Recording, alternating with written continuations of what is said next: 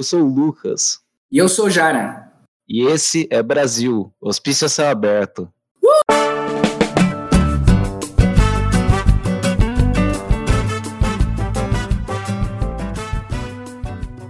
É, Bem-vindos ao terceiro episódio do Brasil Hospício Céu Aberto. Estamos aqui mais uma vez, eu e o Jara, dessa vez só nós dois, para conversar sobre um tema.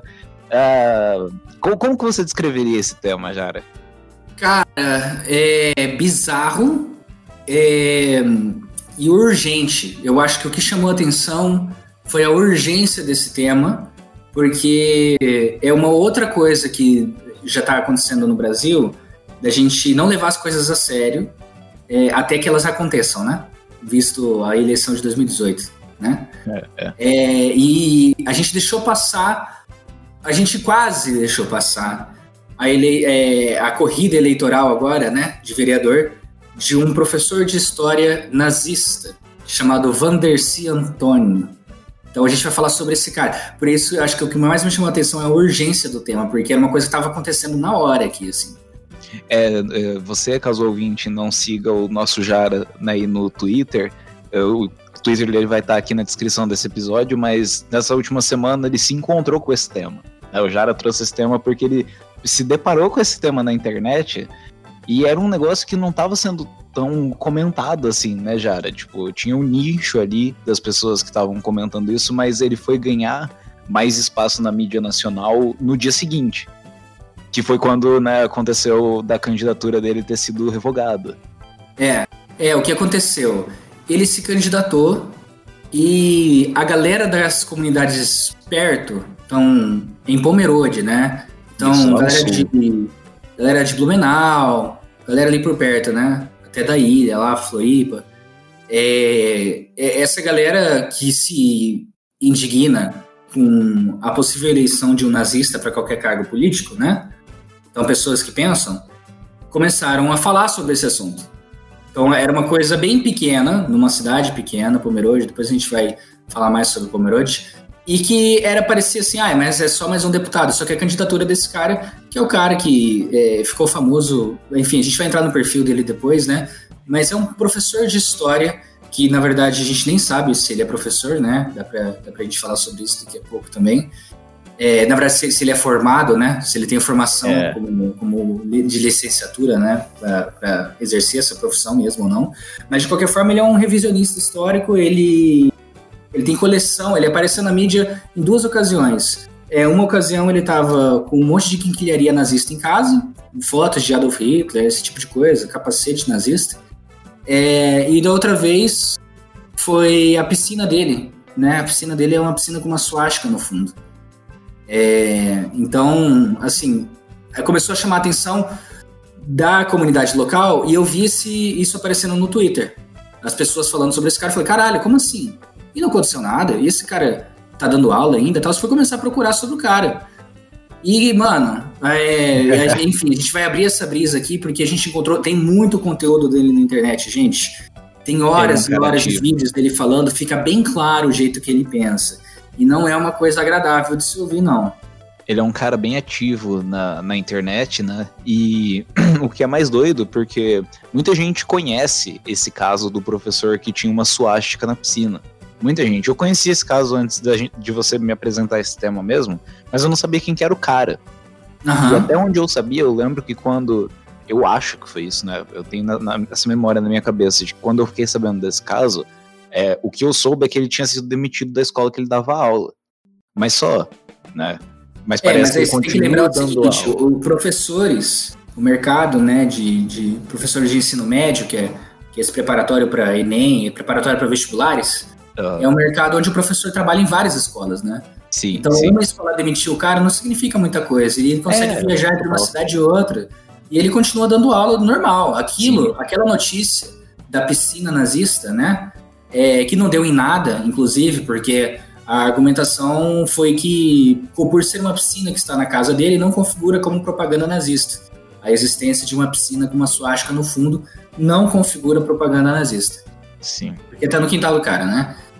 Aí não deu em nada, é, então ele não, tem, não, não é impedido de lecionar. Não é impedido de lecionar, então ele continua lecionando história, do jeito que ele vê história, e a gente vai entrar aqui é, em como ele vê história, porque é bem claro, ele deixa bem claro na internet. Ele tem vários vídeos. Ele tem vídeos curtos, pílulas de conhecimento, que ele agracia com o intelecto dele, ele agracia a gente com essas pílulas dele.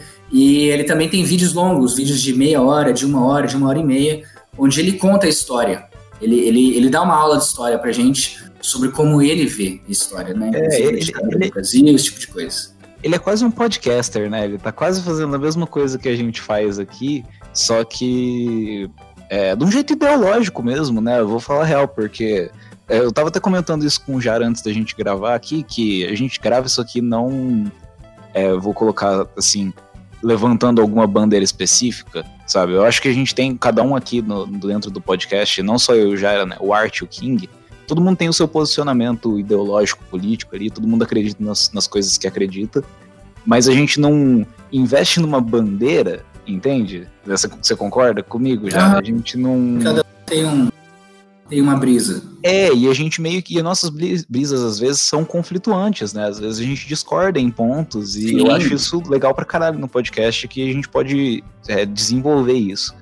Mas. A gente consegue esse, dialogar. É, e o que esse cara faz é propaganda tá ligado? Ele, é. ele, ele tem uma ideologia específica, conservadora, extrema direita conservadora, é, flertadíssima com o nazismo, eu, eu, diria até filho do nazismo.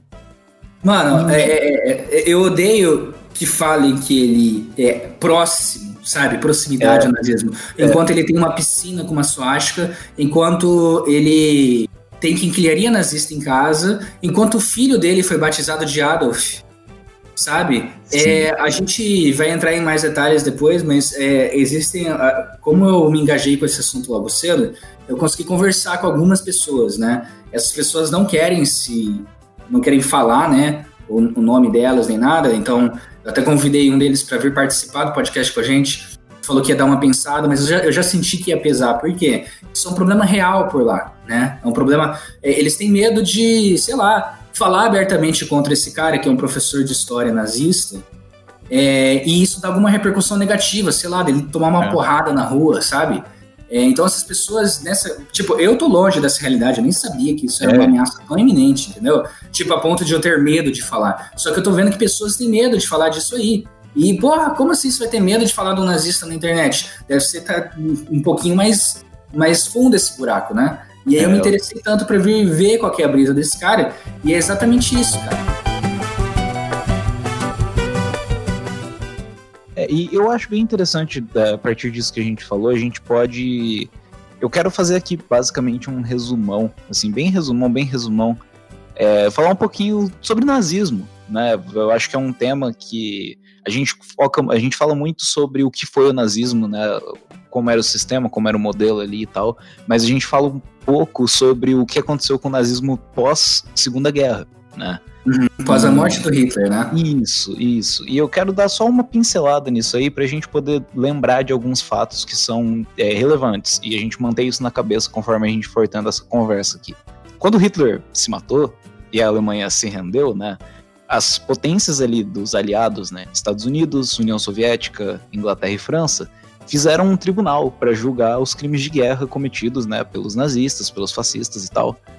E ficou conhecido como o Tribunal de Nuremberg, né? É mais conhecido como Tribunal de Nuremberg. E, e, esse negócio realmente, tipo, acusou algumas pessoas, algumas pessoas foram condenadas, mas teve muito oficial alemão, é, de não necessariamente um alto escalão, assim, oficiais mais baixos, é, cientistas, é, pesquisadores, sabe? Pessoas, alemães comuns, alemães médios também ali, começaram a fugir da Alemanha com medo de ter alguma repercussão negativa para eles, por estarem em certo grau envolvido, né, com o ah, regime nazista que estava acontecendo.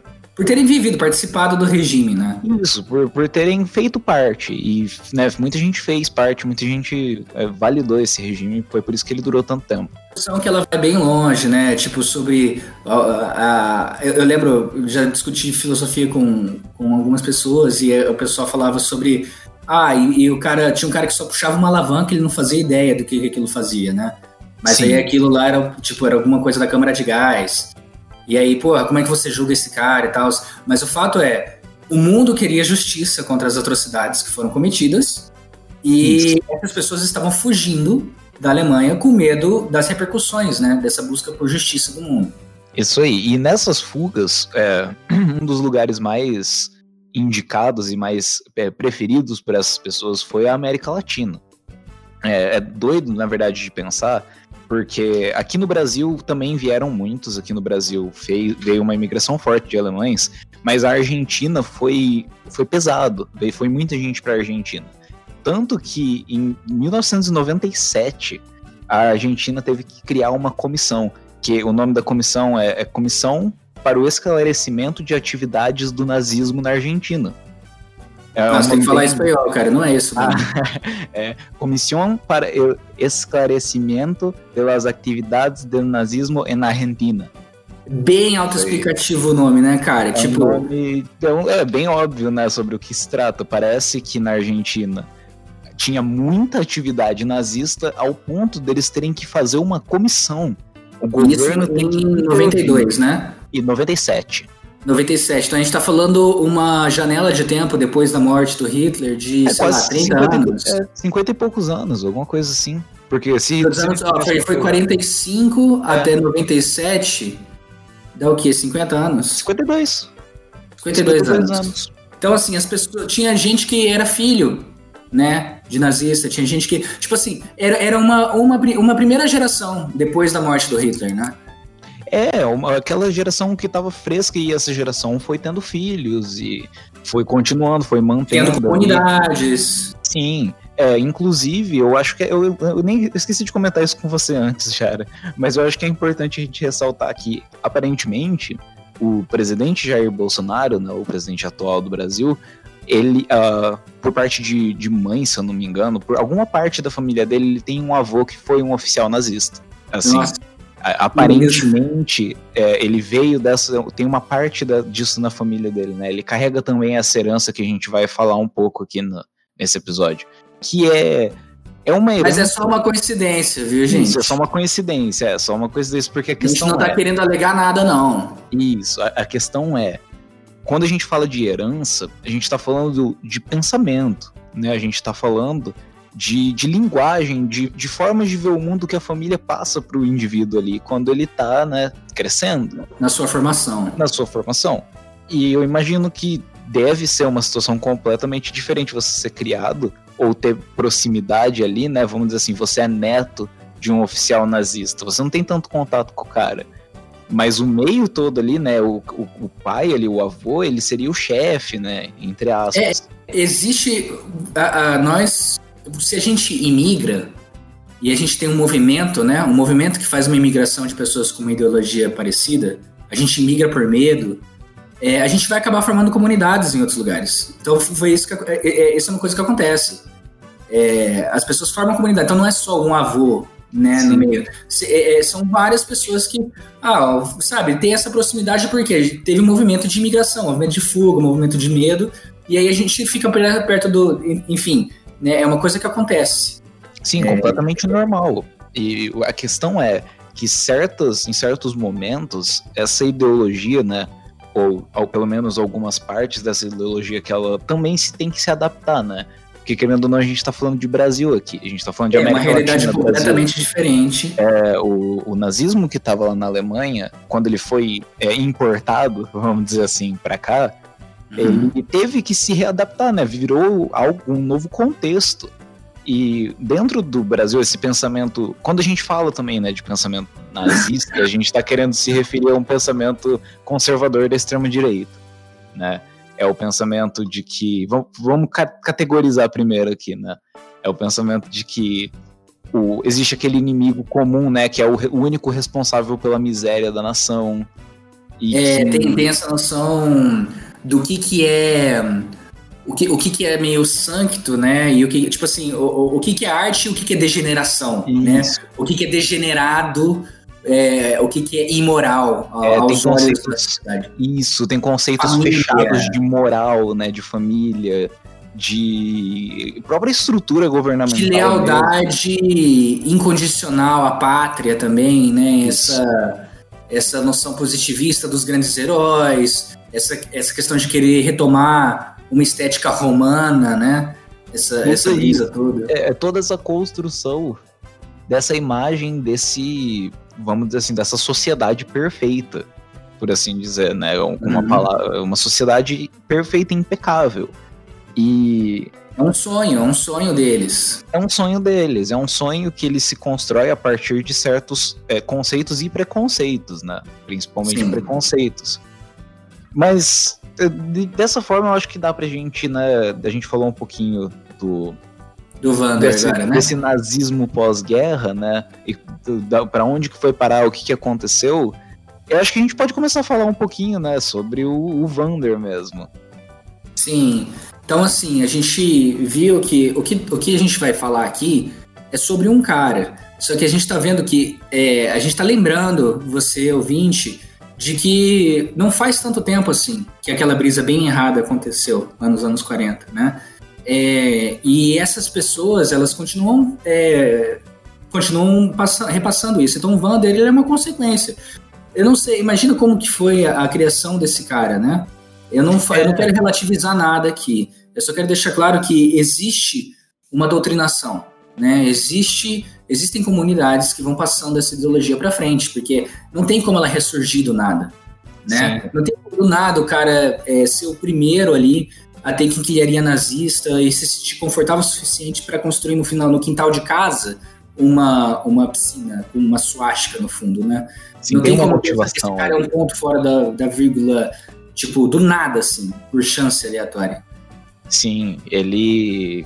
É, provavelmente ele deve já ter tido contato com essa questão, né? Porque isso é algo que eu, eu acho bem importante da gente falar, que a história, ainda mais a história positivista, né? A história positivista é, é aquela história dos fatos, dos documentos dos grandes heróis, né? Da, da ordem, e do militarismo principalmente, né? Uhum. A história positivismo, positivista, ela vê uh, o andar da história como essa, essa incessante batalha, né?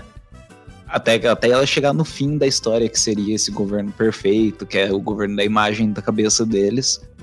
Mas é, ele deve ter tido contato. Uma coisa que é bem legal, na verdade, né? Bem legal que eu digo bem bosta. Na, nessa história positivista é que ela exalta muito esses grandes é, impérios armamentistas mesmo, né? E se tem uma coisa que a Alemanha nazista foi, foi um grande império armamentista. Sim, Os com certeza. Fagocitaram uma boa parte da Europa, boa, na maioria das vezes na base do soco. Eles tentaram anexar muitos outros lugares que acabou não dando certo, mas era uma nação movida à guerra, né? Sim.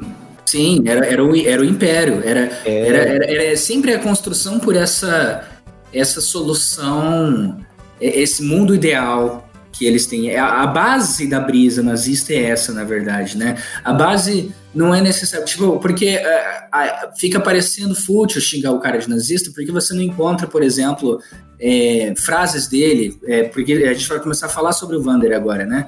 Você não vai encontrar ele sendo antissemita na, na internet. Você não vai encontrar vídeos dele é, falando que a culpa é dos judeus ou coisa do gênero que classificaria o nazista de acordo com os livros, entendeu? Não é isso que a gente está dizendo. Só que, cara, ele é o cara que tem a suástica, ele é um cara que tem. Ele, ele tem todas as brisas do militarismo, ele, ele tem um puta tesão em homem de uniforme, ele tem todas as formas do pensamento nazista, inclusive a, a porra da piscina com a suástica, o filho chamado Adolf, é. enfim, né?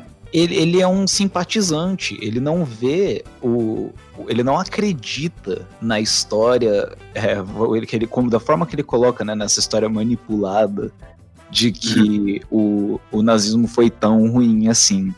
Ele relativiza porque, é, é, que nem né, nessa onda desse positivismo, às vezes esses grandes impérios são vistos com, tipo, é, como algo a ser almejado, sabe? Sim. É, eles literalmente têm que esconder a parte do genocídio e a parte das mortes né, de, de inocentes para poder falar que, olha só, não, na real esse, esse negócio era bom.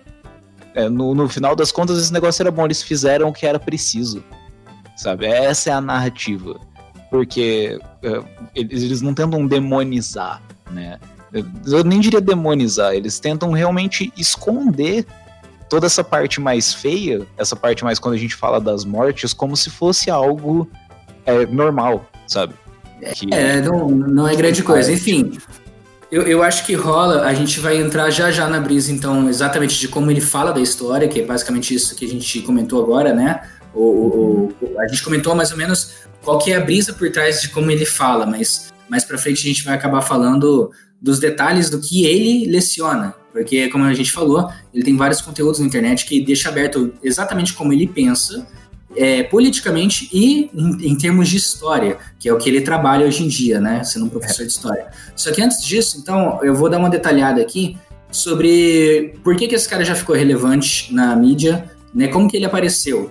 Porque a gente sabe hoje que ele é o, o, o cara nazista que foi impedido de competir na, na, agora nas eleições, né, de participar dessa corrida eleitoral, porque o PL acabou tendo que dizer que não compactua com a ideologia nazista e que esse cara foi colocado na sigla é, por causa de uma decisão local dos caras e o órgão, é, na verdade, a, a, o partido, né, em termos nacionais, não sabia, né? Aí, quando souberam, cortar. Então, esse, esse, foi o que falaram, né? Mas aí, esse cara, é, para ele, para isso ter acontecido, foi porque todo mundo se revoltou, todo mundo, assim, né? As pessoas que se revoltaram, se revoltaram, começaram a falar sobre isso. Eu participei ativamente dessa conversa também, falando bastante. E aí, a gente vai pesquisando sobre essas coisas para descobrir quem que é esse cara, pra gente poder falar com propriedade. Que, tipo, mano, não é possível que esse cara tá competindo, né? Tá entrando na corrida eleitoral para vocês darem uma cadeira para esse Hitlerzinho de merda. Então vamos lá. Quem que é esse cara? Como é que ele ficou visto? A primeira vez que ele deve ter aparecido na sua timeline, ouvinte, é, deve ter sido por causa da piscina. Qual que é essa história da piscina? É, tava tendo um assalto a um banco e tava tendo uma perseguição policial. E nessa perseguição policial chamaram um helicóptero, uma força aérea. E aí esse helicóptero tava sobrevoando a, as cidadezinhas pequenas que tem ali no sul e passou por cima da casa do professor Vander, Vandercy Antônio. É, e, e, chamou atenção o fato da piscina do cara ter uma suástica no fundo. Então o cara do helicóptero tirou foto e depois mandou para o jornal. Jornal que depois publicou, descobriram o endereço do cara, descobriram quem que era o cara, fez, teve reportagem do Fantástico, teve um monte de coisa falando sobre o cara da piscina nazista. É, descobriram que ele é professor de história. Ninguém é, conseguiu descobrir a formação dele, se, se ele é formado em alguma coisa de história. Então, é, a gente veio conversar com algumas pessoas que é, moram por perto, moram na região, e elas acabaram falando que ninguém sabe se ele é formado, mas falaram de um negócio aqui de causa honores, né? Pelo que é. explicar. Você pode falar um pouquinho sobre o que é esse lance de é, causa honores? Eu, eu imagino que é o seguinte, que qual, qual que foi o negócio, né? O, esse cara ele não tem uma forma, ele não tem um lattes, ele não tem uma graduação em licenciatura em história, mas eu consegui encontrar ali de que ele foi formado pela Academia dos Agulhas Negras, né? É uma academia que militar. não forma professor de histórias, né? É, que não forma um professor de história. Isso é uma coisa que esses caras não formam é professor de história. E ele saiu de lá e acabou, provavelmente, né, por contatos locais ali mesmo, ele ocupou a cadeira de, de professor de história. Isso eu digo na década de, vamos dizer assim, 80, é, 70, 80, que foi a época que esse cara estava estudando. Ele, ele, ele falou que começou a carreira dele é, no, no final dos anos 80, né? Então ele é, devia estar tá estudando no começo dos anos 80. É, final dos 70, começo dos 80, ele devia estar tá estudando. E, e nessa época não tinha uma certa, um certo controle sobre essa questão da, do, da licenciatura, né? Se você era realmente licenciado. Era, era um modelo educacional completamente diferente. A gente tem que lembrar que estava vivendo a ditadura militar, né?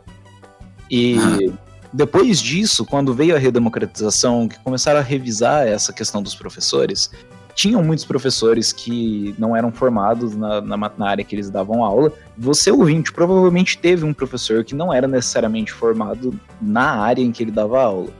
Mas hum. algumas dessas pessoas acabavam recebendo esse honoris causa, né? Que é meio que uma licença para você poder dar aula, sem você ter cursado a licenciatura, sem você ter estudado, né? No caso do, do Vander aí, se você sem ter estudado o método histórico, sem você ter uma compreensão de como que é a história, ele, só, ele simplesmente foi dado como professor. Ele falou: você é professor, sim, você pode dar aula.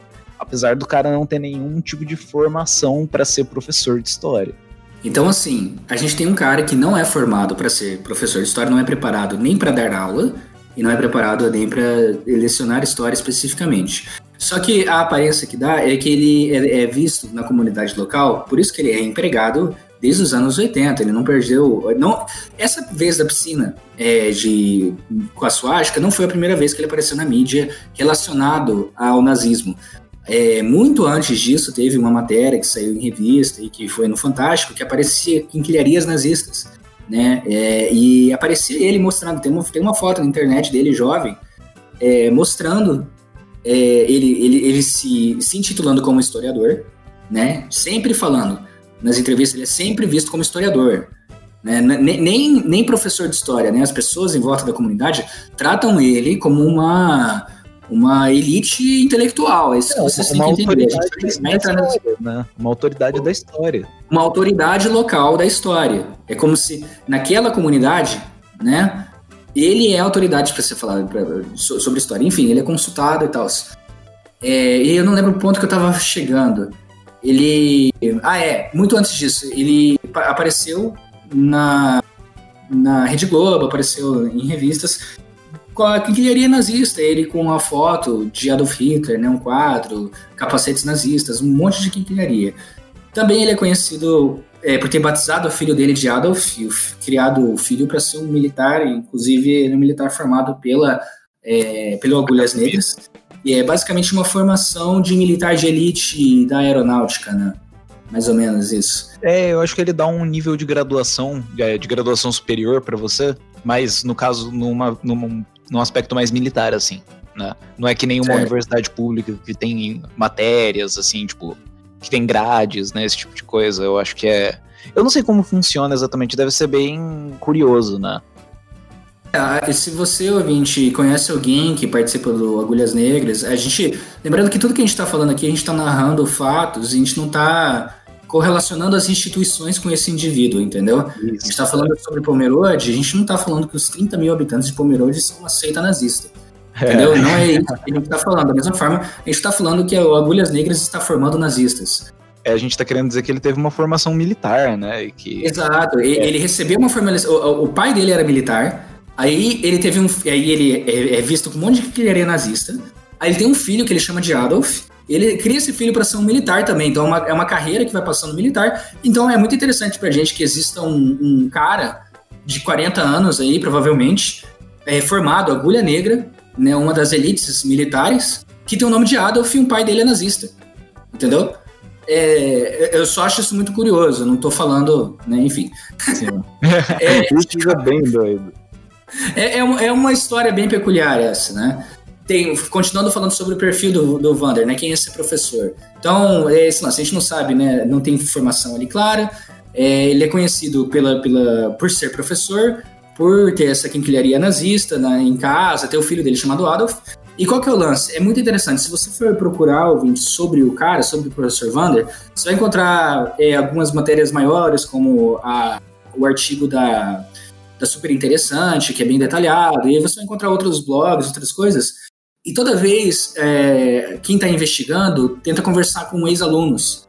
E é sempre assim: é, tem um ou outro que, que fala que o quão estranho era, né? Nossa, que esquisito que era, mas a maioria dos alunos, a maioria mesmo, que passaram é, pela aula dele, lembrando que são alunos que estão fazendo preparatório para entrar na universidade, né? A gente está falando do ensino médio. O contexto do ensino médio é muito importante nesse. É o momento de vida para a pessoa que ela recebe muita pressão dos pais, ela tem que escolher logo, um, sabe, um, um, uma, um caminho de vida, é botar essa pressão, né? Para a pessoa escolher próprio, os próximos anos vai depender dessa uma escolha dela e tal.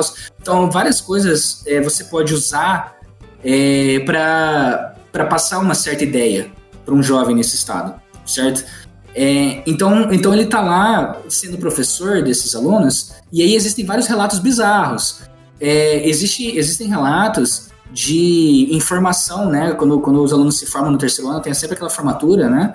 E de alunos fazendo a saudação nazista para homenagear o professor, o professor Vander, né? Para fazer uma referência a ele, né? Fazendo saudação nazista, tipo como se ele fosse visto com elogio. Então, é, né? Se os alunos pensam isso do professor, enfim, né? Dá para dar uma, uma ideia, né? Existem relatos do, do professor Vander é, distribuindo livros, cara, desse cara. Qual que é o nome dele? Ai, pera, eu. Ah, eu deixei. Eu tenho aqui. É Siegfried Elvanger Kastan. Ele é um cara do sul, que é um velho do sul que já tá morto agora, graças a Deus. E é, ele é à frente, né? Ele foi o cara que foi o fundador de uma editora que se chama Revisão, a editora Revisão, né? Que é uma, era uma editora revisionista. E o trabalho desse cara, os trabalhos que esse cara fez, são classificados por historiadores de verdade como antissemita.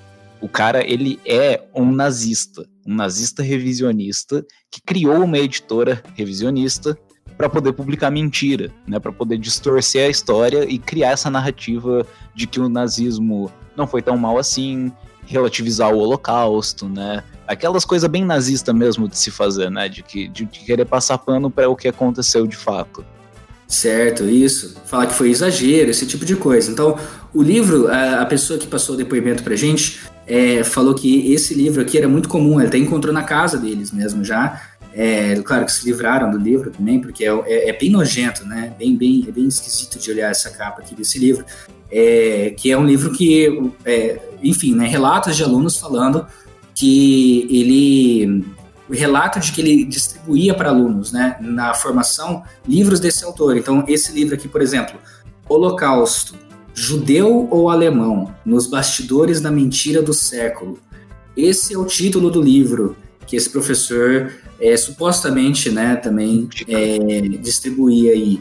É, como as pessoas não têm coragem de, de... Esse é o lance. Porque nazista, assim, a gente fala o nome do cara, né? Só que é, é, é isso que me, me intriga nisso tudo também, porque a galera tá com medo de falar desse cara.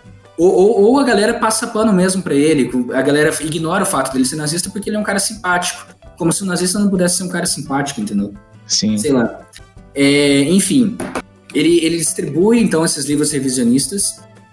E, cara, fora isso, o que a gente pode falar para vocês sobre o perfil do Vander são os próximos dois tópicos mesmo. Então, por enquanto, tudo que a gente falou para vocês são fatores externos que outras pessoas estão falando sobre ele, né? É, galera que descobriu a piscina dele, é, que por sinal não deu em nada, porque não foi entendido como propaganda nazista. A quinquilharia nazista que ele coleciona em casa, os alunos fazendo saudação nazista, os alunos recebendo livros antissemitas e tal. Tudo isso são coisas de outras pessoas falando sobre ele. As outras coisas que a gente pode concluir são conteúdos que ele mesmo subiu por vontade própria para a internet. Então, dentro desses vídeos, que são vários pequenos vídeos de dois minutos, e depois tem vários vídeos de uma hora, uma hora e meia, em vários contextos diferentes, é, mas que mostram muito bem o que, que ele entende por história, principalmente história do Brasil, e o que, que ele entende por. É, qual, que são, qual que é o pensamento político dele, já que ele queria entrar agora na política e atuar como vereador. Então, agora a gente pode entrar nesses outros dois blocos aí, eu acho.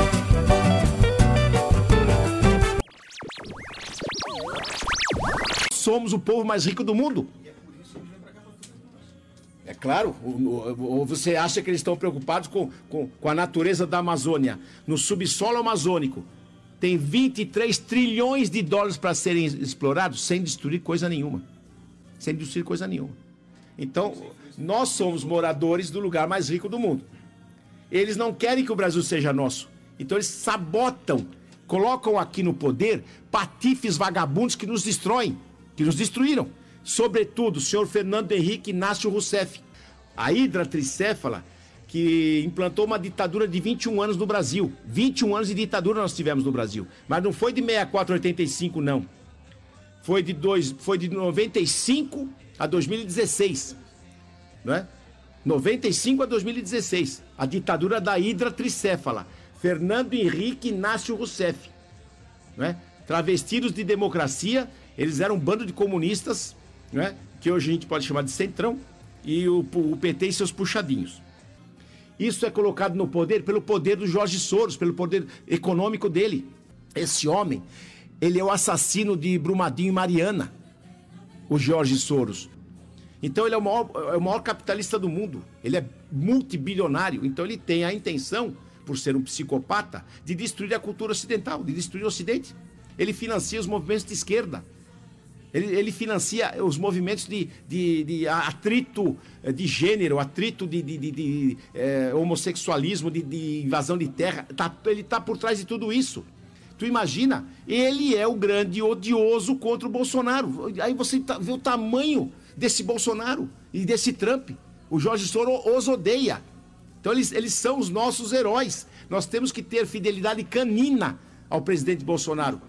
É uma travessia. Nós estamos numa travessia. Não é mais um governo, como falam os jornalistas da Globo. Não é mais um governo qualquer, como fala o jornalista da, da, da, Band News. Não é, não. Nós estamos numa guerra. Esse homem é a única saída. Se você quiser morar num país civilizado, você tem que dar seu apoio ao presidente da República. Apoio irrestrito. Você está me entendendo? A única saída é o nacionalismo. Agora nós temos um presidente nacionalista que ama o Brasil. Quem não percebeu isso tem algum problema mental.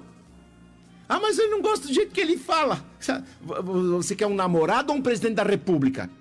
O sujeito pega um país falido, quebrado, apanhando de todo mundo, e você quer que ele responda com flores. Ah, sim, meu amor. Isso é uma guerra. Eu, eu elegi um guerreiro, não elegi um poeta. Você quer que ele seja quem? O Kennedy? O Churchill? Jesus Cristo? Você quer, você quer o quê? Eu quero ele como ele é. Eu elegi um guerreiro. Então é na porrada, é na porrada. E a responsabilidade vai ser nossa se nós não melhorarmos a vida dele. Esta, este vírus, gente, é uma guerra biológica promovida pelo governo comunista chinês para quebrar o Ocidente. Por isso você tem uma responsabilidade muito grande esse ano, 2020. Daqui a pouco vai acabar essa patifaria toda desse terrorismo contra esse vírus que não vai fazer quase nada contra nós, contra o nosso país. Vai acontecer as eleições. Você vai escolher o. É, cara, muito louco. Eu fazendo, montando essa pauta, né, e pensando nesse tópico em específico, a gente ia começar falando sobre o jeito que ele vê a história do Brasil, né, a forma que ele vê a história do Brasil. Mas no final das contas a gente percebeu que mais importante do que isso, a gente tem que falar sobre quem esse cara é, né, qual, qual a ideologia dele, qual é a, a, ideologia política dele, como ele se porta é, no atual é, cenário político que a gente vive, né. Ele é um bolsonarista de carteirinha. De carteirinha. Se o Bolsonaro fizesse um OnlyFans, ele ia, ele ia ser o primeiro assinante. Sim, com certeza. Esse cara tem tesão em homem de uniforme e o Bolsonaro é o Führer que ele sempre sonhou em idolatrar. Ele encontrou no Bolsonaro essa figura e ele é um apoiador ferrenho. Ele, é, ele se porta como qualquer bolsonarista, né? Ele acusa a Rede Globo fala que é um canal de mentiras, que só passa mentira. Ele acusa, ele diz, na verdade, isso é um, um fator bem engraçado dele, de que ele diz, ele não diz que teve ditadura no Brasil. Para ele não ocorreu ditadura ali em 64. E a ditadura de verdade que a gente viveu foi a ditadura dos governos FHC, Lula e Dilma. Para ele, ele chama, ele chama não sei se vocês pararam para prestar atenção, mas ele falou que não teve ditadura militar, e aí teve uma ditadura de 21 anos, uma ditadura comunista, que ele chama de a Hidra Tricéfala, FHC Inácio Rousseff.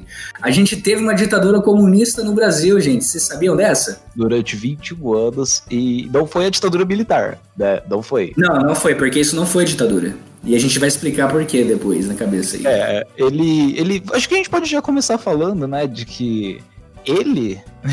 Ele diz, né, que não foi ditadura pela questão de que o voto ele era é, indireto, né? Assim que se fala. Ele era um voto. Ele, ele ainda existia voto e ainda existia partido. Então, é, por a definição dele. O Der não existe ditadura militar, porque tinha voto. Tipo, tinha a lógica dele é, já que tinha voto, que era indireto pelo Congresso, né, e, e esse negócio, ele fala, então não foi, é como ele, ele trata isso como se fosse uma adaptação democrática, sabe? Uma coisa da democracia se adaptando à condição bizarra de não ter um presidente naquele momento e falar, ah, vamos consertar. Ele não vê isso como uma aberração política que foi uma ditadura. Como uma tentativa, como um golpe de fato, né? E eu, eu acredito que não é necessário a gente entrar em detalhes, porque o, é engraçado no vídeo dele, né? No vídeo grandão dele que ele fala sobre isso, ele tá falando basicamente sobre o AI-5. Muito bem. É, o assunto principal de hoje é desmistificar o que foi pedido nos últimos dias nas ruas é, sobre as cinco, intervenção militar. Essa semana a imprensa aparelhada tentou levantar o Brasil contra um deputado que falou sobre o AI-5. Você sabe o que foi o AI-5? As pessoas não sabem e ficam assustadinhas. O que, que diz o AI-5? É? Que ainda tem gente com medo do AI-5. Você fala AI-5, as pessoas entram em desespero. Então, o que aconteceu com o AI-5? Ele pacificou o país, acabaram as greves nas universidades públicas, o país entrou numa era de ouro de estabilidade econômica e social. Depois da decretação do AI-5 e 68, acabou a bagunça nas universidades públicas do país inteiro. Acabaram as greves nas federais. E as universidades públicas viraram centros de excelência científica. Universidade é lugar de produção científica. Agora, depois da redemocratização, os patífices voltaram à cena e transformaram nossas universidades em verdadeiros centros de irradiação comunista, diretórios do PT e seus puxadinhos. E a produção acadêmica do Brasil foi para o barro, porque esses comunistas da época, guerrilheiros todos, tomaram o poder depois com a redemocratização, não é? A dona Dilma, o seu Aloysio Nunes, essa turma toda de sempre. As cinco, saudades. Você entende agora por que, que eles montaram essa versão mentirosa da ditadura, dos ditadores, dos generais, generais honestos e eficientes que morreram pobres.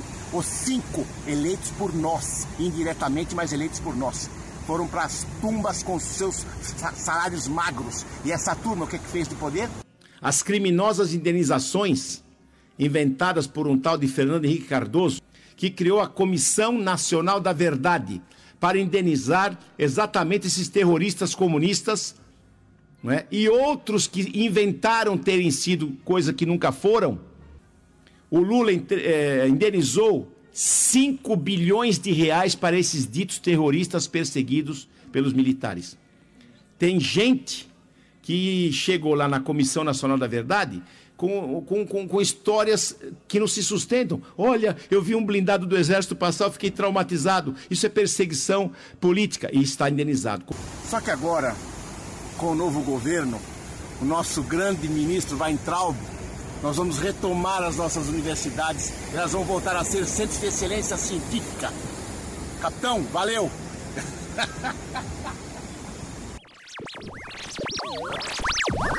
E naquela época, não sei se vocês lembram, em abril, que estava tendo toda aquela movimentação do, do, dos apoiadores do Bolsonaro estarem pedindo o retorno do AI-5. Para fechar o Congresso, né? Para fechar o Congresso, fazer toda aquela... do Rojão contra prédio. É, foi um momento bem doido. Foi assim, no, foi na hora que a pandemia estava começando a estourar de fato, né? É.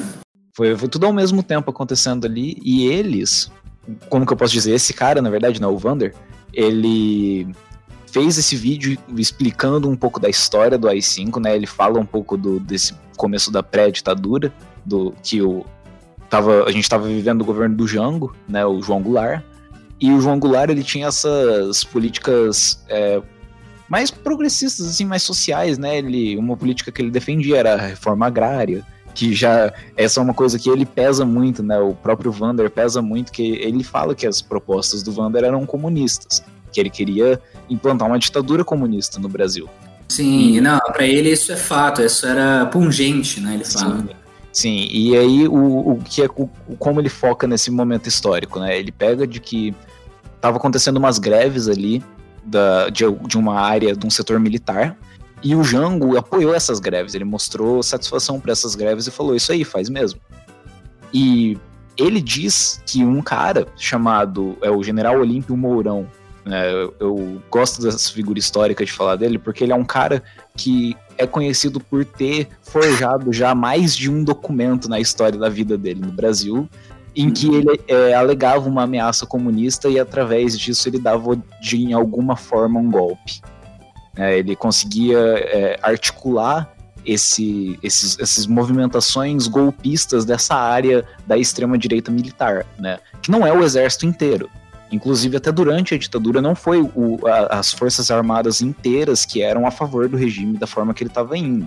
Ah, sim, é. inclusive tinha pracinhas que foram perseguidos, né? A galera sim, que participou vários. da Segunda Guerra Mundial voltou para casa, viu o golpe militar e foi perseguido pelo, pela ditadura. Sim, teve, teve vários, porque o, o exército ele não é algo tão uniforme quanto a gente pensa. As forças armadas não são tão uniformes assim. Eles não têm uma ideologia específica comum.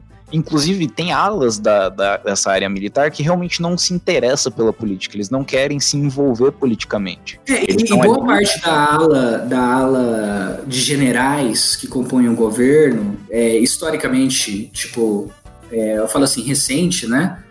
É, são os, os generais de centrão, né? A galera é. fala, a galera que quer viver bem só. É, só que eles têm uniforme. A diferença deles para os civis é que eles têm uniforme. É, eles estão de boa lá, vivendo a deles, mas é, no caso desse general Olímpio Mourão, ele era um agitador. Ele fazia Sim. parte dessa ala que estava que, que, que com muito interessado em dar um golpe, dar um golpe militar. Ah. E beleza, aí ele fala que o general Olímpio Mourão decretou, é, ele ia dar voz de prisão pro Jango, ele ia colar lá na casa do Jango, ia dar voz de prisão e prender ele. Ele não explica por quê, ele não fala como, ele não fala o que, que aconteceu, ele só fala que ele chega lá, ele fala pro, na hora que ele chega lá o Jango não tá lá, porque o Jango ficou sabendo de que iam até a casa dele prender ele. E ele foi embora. Ele realmente saiu do Brasil e nesse momento, é, isso foi na madrugada do dia 1 de abril.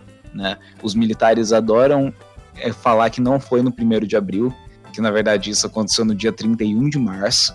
Porque, né, tem, tem, tem, tem pega mal, pega mal, pega falar que a revolução aconteceu no 1 de abril. Mas de fato foi, aconteceu na madrugada do dia 1 de abril. E nesse momento o Jango já estava longe do Brasil.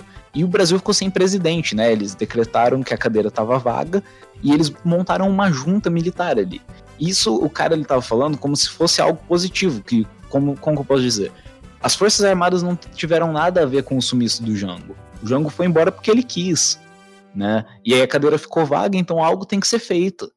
E essa é a justificativa dele. É por isso que ele fala que não foi, não teve um golpe, não teve uma ditadura, de que foi uma continuação de um momento de crise do Brasil.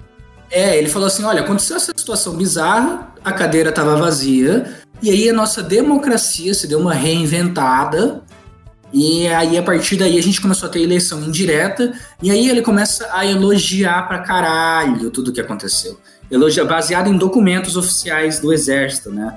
Ele, ele, é, é assim que ele vê a história do Brasil. Ele vê como não aconteceu, ó, o Brasil estava em iminência de, uma, de um golpe comunista, né? Sempre começa assim.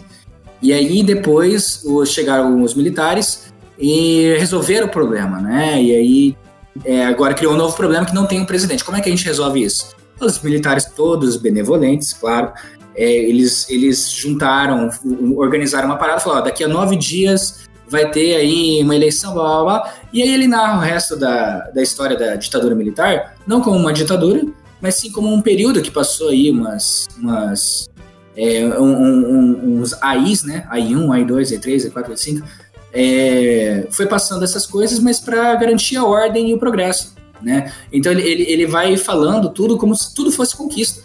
Tudo é conquista né? na época da ditadura e a gente tem que ter muito orgulho dessa época. E aí o que, que aconteceu?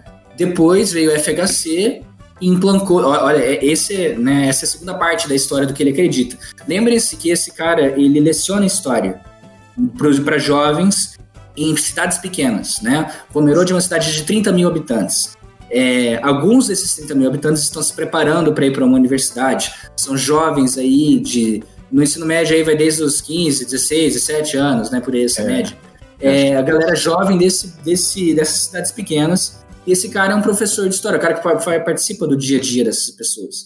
E esse cara aqui, ó, esse cara que tá falando que não teve ditadura militar, é, de que foi tudo de boa, é tudo frescura, o que a galera fala. Aí ele fala que começou uma ditadura comunista no Brasil, com o FHC, né? Onde o FHC ele compara a, o PSDB e o FHC e o Centrão com os mencheviques. Ele fala, ele realmente, estou falando para vocês, ele acredita que teve uma ditadura comunista que a gente se livrou agora. Então, assim que ele vê a história do Brasil, é uma troca entre mencheviques e bolcheviques, que aí ele fala que o PT, né, com Lula e Dilma, meio que representam a parte que ele chama de idiotas úteis, enquanto a parte do PSDB, né, parte do FHC também, essas brisas assim do Centrão, ele fala que é, é, a, é a elite pensante dessa, dessa esquerda comunista, então são os mencheviques, né? Ele faz esses paralelos, porque ele é professor de história, em tese, né? Então ele vai, sempre que ele vai falando, ele fala com muita autoridade, isso que a gente quer passar para vocês. Ele é visto, é, é, essa forma que, todo esse absurdo que a gente está falando para vocês, que ele fala, tá tudo muito bem documentado nesses vídeos. A gente pode até direcionar você. Na verdade, você pode ir só no, no YouTube procurar assim, ó. É, Vandercy Pugliese, ou Vander, professor Vander é, Lux, L-U-X. Se você jogar essa pesquisa, foi a mesma pesquisa que eu joguei, vocês vão encontrar vídeos na íntegra dele falando todas essas opiniões, falando que em 2016 o que aconteceu foi é, a gente derrubando uma ditadura comunista. A gente estava numa ditadura comunista até agora, é isso que ele acredita, é assim que ele conta a história pelo menos na internet, não sei se ele faz isso em sala de aula, mas não vejo por que ele não faria, né? É, e aí ele fala que a gente venceu, então como que ele vê o, o Bolsonaro, né, o governo Bolsonaro? É, ele vê o governo Bolsonaro como a gente finalmente vencendo essa, essa, fazendo uma revolução popular em cima dessa ditadura comunista. Ele acha que o Bolsonaro, ele acredita que o Bolsonaro é o herói do povo. Ele representa nós contra eles, né? Quem são eles? Vixe, isso aí a gente vai ter que entrar na hora da, da visão política dele, eu acho. É. Mas questão histórica, eu acho que a gente chegou até os dias atuais, assim. Tem um herói que é o Bolsonaro. Antes disso, a gente teve um momento. Ah, como que ele se referencia, né, ao momento da ditadura? Ele fala, sempre que ele vai falar sobre a ditadura, ele fala: era um tempo em que a gente tinha governo de verdade de um. Vai dar saudade de novo, como aquela música no começo do, do programa, né? É, essa música, essa música era do tempo que nós tínhamos governo. A gente era criança e tocava nas rádios isso aí. Olha só, ela aumenta a nossa consciência cívica essa música. Coisa. Ninguém segura esse Brasil, eles ninguém segura esse país. Nós tínhamos nas escolas públicas e particulares e inclusive no ensino superior também. Educação Moral e Cívica, Organização Social e Política Brasileira, o SPB. Inclusive eu, no começo da minha carreira de professor, eu lecionei o SPB e o EMC, EMC, isso era cobrado no vestibular. Você constrói a consciência cívica que as pessoas têm que ter. Isso é muito importante educação moral e cívica, os valores da nossa sociedade, das nossas tradições ocidentais. E aí, para melhorar a situação nacional, o grande projeto do nosso presidente de fundar as famosas escolas cívico-militares. Aliás, Itajaí vai ter a sua, não é? pedida pelos pais. Não é? Os pais querem isso. A disciplina, de novo lá, a disciplina e a hierarquia, base do militarismo no mundo todo. Se você olhar a história do planeta Terra, a história da civilização, você vai ver que os melhores administradores eram militares, porque eles se baseiam nisso aí: hierarquia e disciplina, ordem para ter progresso. Então, volta lá. Mas claro que tiraram de propósito. tiraram de propósito por quê? Para o pessoal perder a consciência de civismo. Não é? É. Ah, sim, foi, foi a, a, projeto da esposa da primeira cabeça da a Hidra tricéfala. Então, enfim, não tem mais o que argumentar para falar que ele é um amante da ditadura, um amante de homens de uniforme, e tanto é que agora ele encontrou o líderzinho que ele sempre quis encontrar, é assim que ele vê a história. É, e toda essa a parte negacionista, né, eu, eu vejo como só faz parte do método, né? Porque, de verdade mesmo, ele tem essa ideologia dele, que é uma ideologia conservadora. E que é uma ideologia que ficou muito descontente no período FHC, Lula e Dilma, né? É uma, uma ideologia que foi parada de se levar a sério. Ela foi perdendo espaço político e, e esse espaço político foi sendo ganhado por, é, por vozes mais progressistas, né? tanto pelos movimentos identitários como por qualquer outro tipo de movimento. Uh, nesse período pós-ditadura, a gente teve um, uma reanimação, de certa forma, desses movimentos, né? E uhum. isso desagradou muita gente, muita gente conservadora. E é de anos isso, né? Isso foi um processo no Brasil que foi se acumulando, uma frustração. Eu imagino esse cara dando aula, sabe, no governo Lula, na época que o mensalão começou Nossa. a realmente escandalizar sabe? Eu, eu tive professores parecidos, eu tive professores parecidos. Eu sei que você ouvinte também teve. Pelo menos um professor, que é aquele professor que ele é bom. Ele, ele pode dar uma aula boa, ele pode passar o conteúdo massa. Mas ele tem aquela aquela tendência, ele tem um pezinho conservador E geralmente. Terra plana. É. ele, ele, tem, ele tem esse pezinho. E você vê que esse tipo de pessoa, na época, pelo menos nesse auge do Bolsonaro, esse professor, ele às vezes se focalizou. Né? Eu tô falando isso é, porque realmente é pessoal. Eu tive um professor que eu percebi conforme os tempos. Na, na época eu já tinha percebido que ele já, já tinha um, uma tendência um pouquinho mais assim conservadora. Mas conforme o tempo foi passando, eu vi que na realidade o cara era, ele, ele é, eu, eu me arrisco dizer que ele é imperialista. Assim, que ele é monarquista, sabe? Que o cara é, tipo, ele, ele é vidradão nessa, nessa questão dessa, dessa, desse passado brasileiro, o passado incrível do Brasil, que era uma maravilha, e agora a gente tá nesse mar de corrupção, né? É essa narrativa, que é uma narrativa incompleta da história do Brasil. A, a corrupção, ela faz parte da história do Brasil desde que o Brasil é Brasil. É, ela, ela, andou junto, do lado a lado, no, no desenvolvimento brasileiro. No desenvolvimento ela não é uma coisa inventada pelo PT, gente. É, ela não chegou agora. É, ela não tá aí agora. Mas a narrativa desses caras é de que ela chegou agora. E, e, e, aí ela dá o passo a mais, né? Agora com o Bolsonaro ela dá o passo a mais, que ela fala que ela chegou, ela tava, ela foi criada agora pelo FHC Lula e Dilma, mas agora que chegou o Bolsonaro vai acabar tudo isso. Porque ele chegou para livrar o Brasil desse sistema. E aí você vê, e esse é um ponto bem interessante que ele mostra no vídeo dele, você dá para ver. Quando ele vai falar de ditadura, quando ele vai falar de história mesmo, assim, conteúdo histórico, ele é bem pontual. Ele, como todo positivista, ele traz o dado que tá ali no documento. Então ele, ele fala o documento ali para você, ele fala a data, fala o nome de fulano de tal, que não sei o que, ele tava lá. E, mas quando ele vai falar do Bolsonaro, ele quebra essa, essa máscara dele do, do especialista, sabe? E aí você e aí, vê. Ele solta umas coisas genéricas e é, E você vê o quão fervoroso ele é. Eles estão forçando a barra, todos eles, né? Toda a esquerda. A esquerda quer que quebre o Brasil. Esta, este vírus, gente, é uma guerra biológica promovida pelo governo comunista chinês para quebrar o Ocidente. A nossa sorte é que nós temos um Trump e nós temos um Bolsonaro. Se nós estivéssemos na mão lá do Partido Democrata e aqui daquela quadrilha que nós ejetamos em 2016, você já estaria vivendo na Venezuela. Nós temos que agradecer. Muita gente ainda não entendeu o tamanho do valor da eleição do senhor Jair Bolsonaro e a, América se livrar da Clinton, da Hillary com o, o Trump. Aí você tá, vê o tamanho desse Bolsonaro e desse Trump. Então eles, eles são os nossos heróis. Nós temos que ter fidelidade canina ao presidente Bolsonaro. Então, nós que somos mais calejados já percebemos o tamanho da guerra Bolsonaro contra a corrupção. Isso aí agora começou a guerra. Na posse do presidente, ele, ele pegou o fuzil dele e entrou na trincheira. Não se resolve isso com uma eleição. Nós temos uma guerra cultural para 20 anos para limpar a cabeça dos professores de universidade pública, dos alunos jovens, é? para fazer uma guerra de, de vida ou morte contra os Soros, o Jorge Soros, esse demônio. Nós estamos lavando esse país, nós estamos fazendo a faxina desse país. Por isso a necessidade de sermos caninamente fiéis ao presidente da República.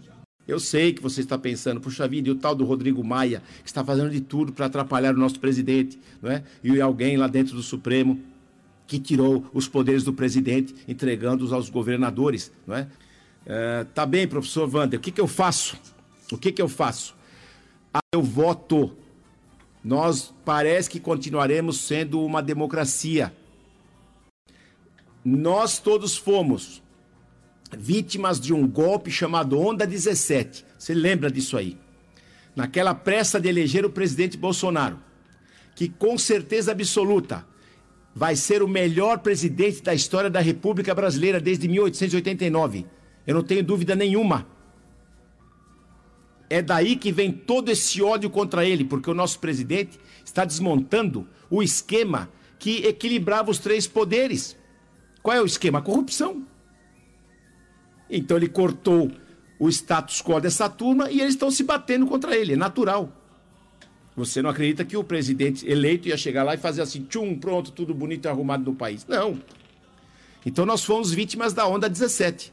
Elegemos qualquer pessoa que aparecesse dizendo: oh, eu gosto do Bolsonaro, eu sou bolsonarista. Você foi vítima como eu. Você imagine se nós tivéssemos o Congresso ideal, não é? Se nós, em 18, tivéssemos eleito deputados e senadores de alto nível, de bolsonaristas de verdade. Você viu que a traição da dona Joyce Hasselman, daquele, daquela quantidade negativa, ambulante, não é? que é o Frota, não é? E, e todo, aquele Kataguiri, ele foi traído de uma forma sórdida. Nós temos que evitar isso em 22. A única saída nossa é essa. Apoio restrito e fidelidade canina ao presidente, aos princípios que ele defende, que são os princípios da nossa história, longe né, da, da, da, do vermelho e do comunismo. Longe, nós vamos varrer esse país do PT e dos seus puxadinhos.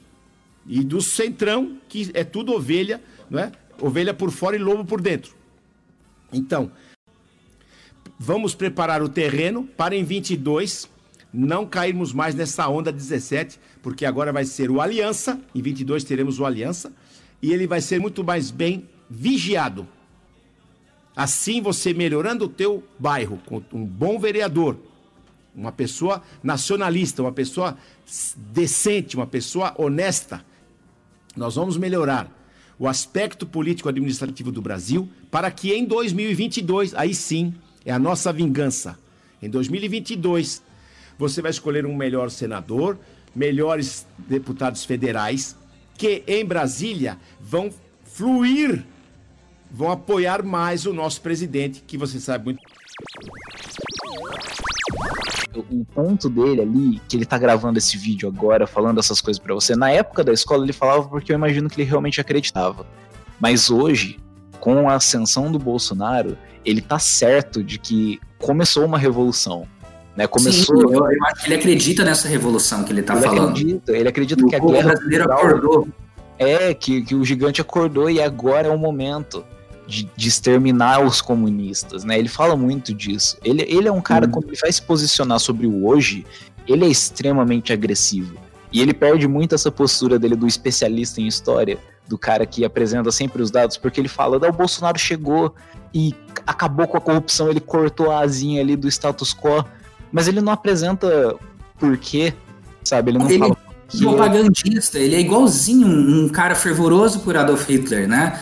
Ele, ele vira uma propag um propagandista, ele deixa de ser o, o historiador, que ele pinta de ser, né? O especialista, e ele vira o fanboy. Total.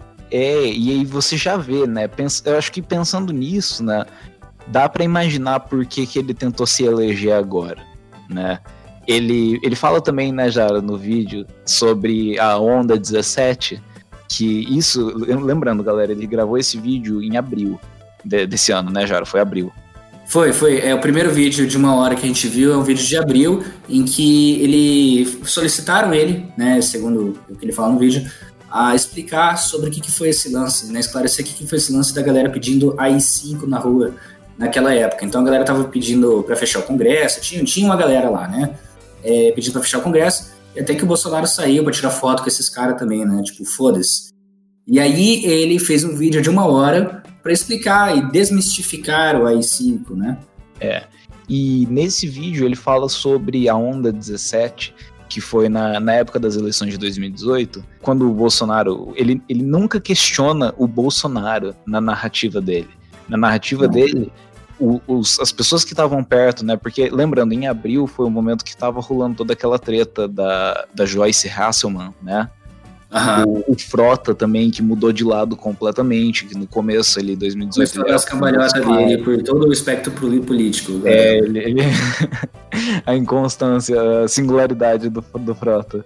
Aham. Uhum. E, e várias pessoas, até o próprio Kim Kataguiri, né, do MBL, ele também cita o Kim Kataguiri, ele fala que essas pessoas foram pessoas que se aproveitaram da onda 17. Que eles a onda surfaram, 17. É, eles surfaram ele, falou, ele fala que é um golpe, ele falou que nós, nós brasileiros somos vítimas de um golpe chamado a onda 17. É isso, mas em momento algum ele questiona o Bolsonaro em momento algum, qualquer coisa que, que tá na boca de todo mundo sobre os 89 mil que tava na conta do Michele Bolsonaro que o Queiroz depositou, sobre todo, todo o esquema das milícias que tá entrelaçado dentro da família Bolsonaro, isso estava sendo falado por todo mundo e ele simplesmente ignora tudo isso. Fala que o Bolsonaro é mil maravilhas e que, é, na verdade, são as pessoas ao redor dele que não são boas. E que agora, Exato. nessa eleição de agora, né, 2020, a gente tem que votar em pessoas nacionalistas, pessoas patriotas, pessoas. Bolsonaristas de verdade, ele fala. Bolsonaristas de verdade, é isso. E é louco de pensar, cara, que um. Eu imagino que. Pensa, velho, você, você é um nazista.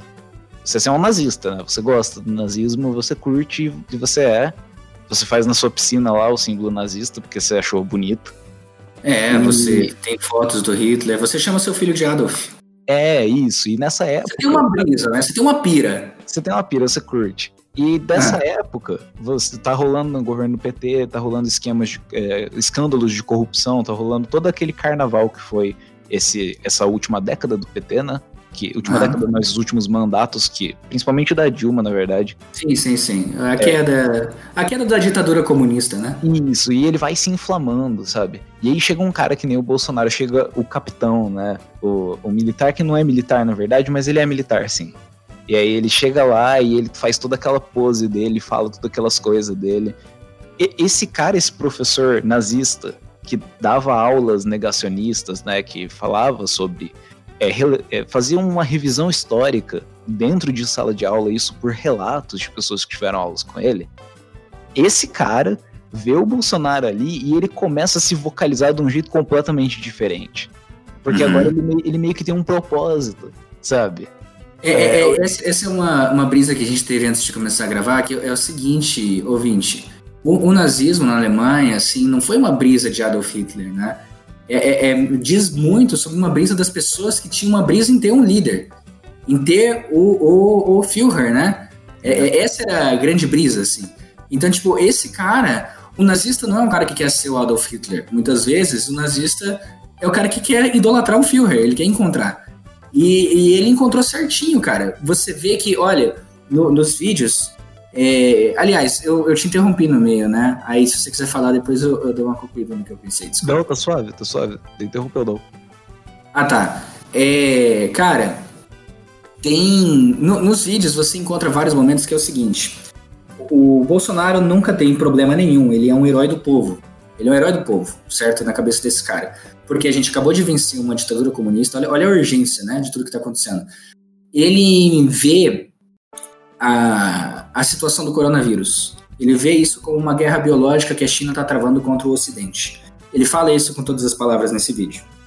Toda, a gente não está inventando nada aqui. É, entendeu? tudo isso que a gente está falando, ouvinte, você pode ouvir nesse vídeo dele se você tiver paciência de ouvir um negacionista por uma hora. É, a gente não vai compartilhar o link do negacionista, né? Mas é. É, vai estar tá tudo lá. Vai estar tá tudo é lá. Você procurando é fácil. É, só para não falar que a gente está mentindo, inventando coisa a gente está é, é, relatando o que está tá sendo dito da palavra desse nome, né? Então, da boca dele está surgindo que o, o é, a questão do coronavírus é, não vai fazer mal para gente. Na real, ele fala isso no vídeo. E ele fala que o, o, terrorismo todo que tem em volta é financiado pelo Jorge Soros. Sempre tem o Jorge Soros, né? Quando eu ouvi ele falando Jorge Soros, e eu conheço bem essa comunidade, assim, tipo, de, de gente bolsonarista, né? Sempre que tem algum nicho bolsonarista, vai chegar na Jorge Soros. Assim, vai chegar em teoria de conspiração, vai chegar nessa parada. Então foi um, um bingo aí. Eu gritei bingo na hora que eu vi ele falando isso. E aí, beleza. Então é financiado pela China e pelo Jorge Soros, que é para manter o Brasil né, nessa como um escravo, né? Porque a gente, na verdade, tem muito potencial para ser mais rico e mais tecnológico que o próprio Japão. Né? Ele fala isso no vídeo também, enfim.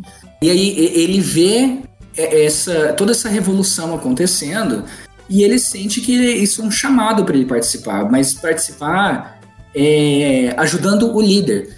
Então ele fala um momento no vídeo, esse ponto que eu queria chegar. Ele fala sobre fidelidade canina que a gente tem que ter, nós brasileiros, nós amantes da pátria, a gente que quer livrar o mundo do mal comunista, é porque a gente está numa guerra cultural.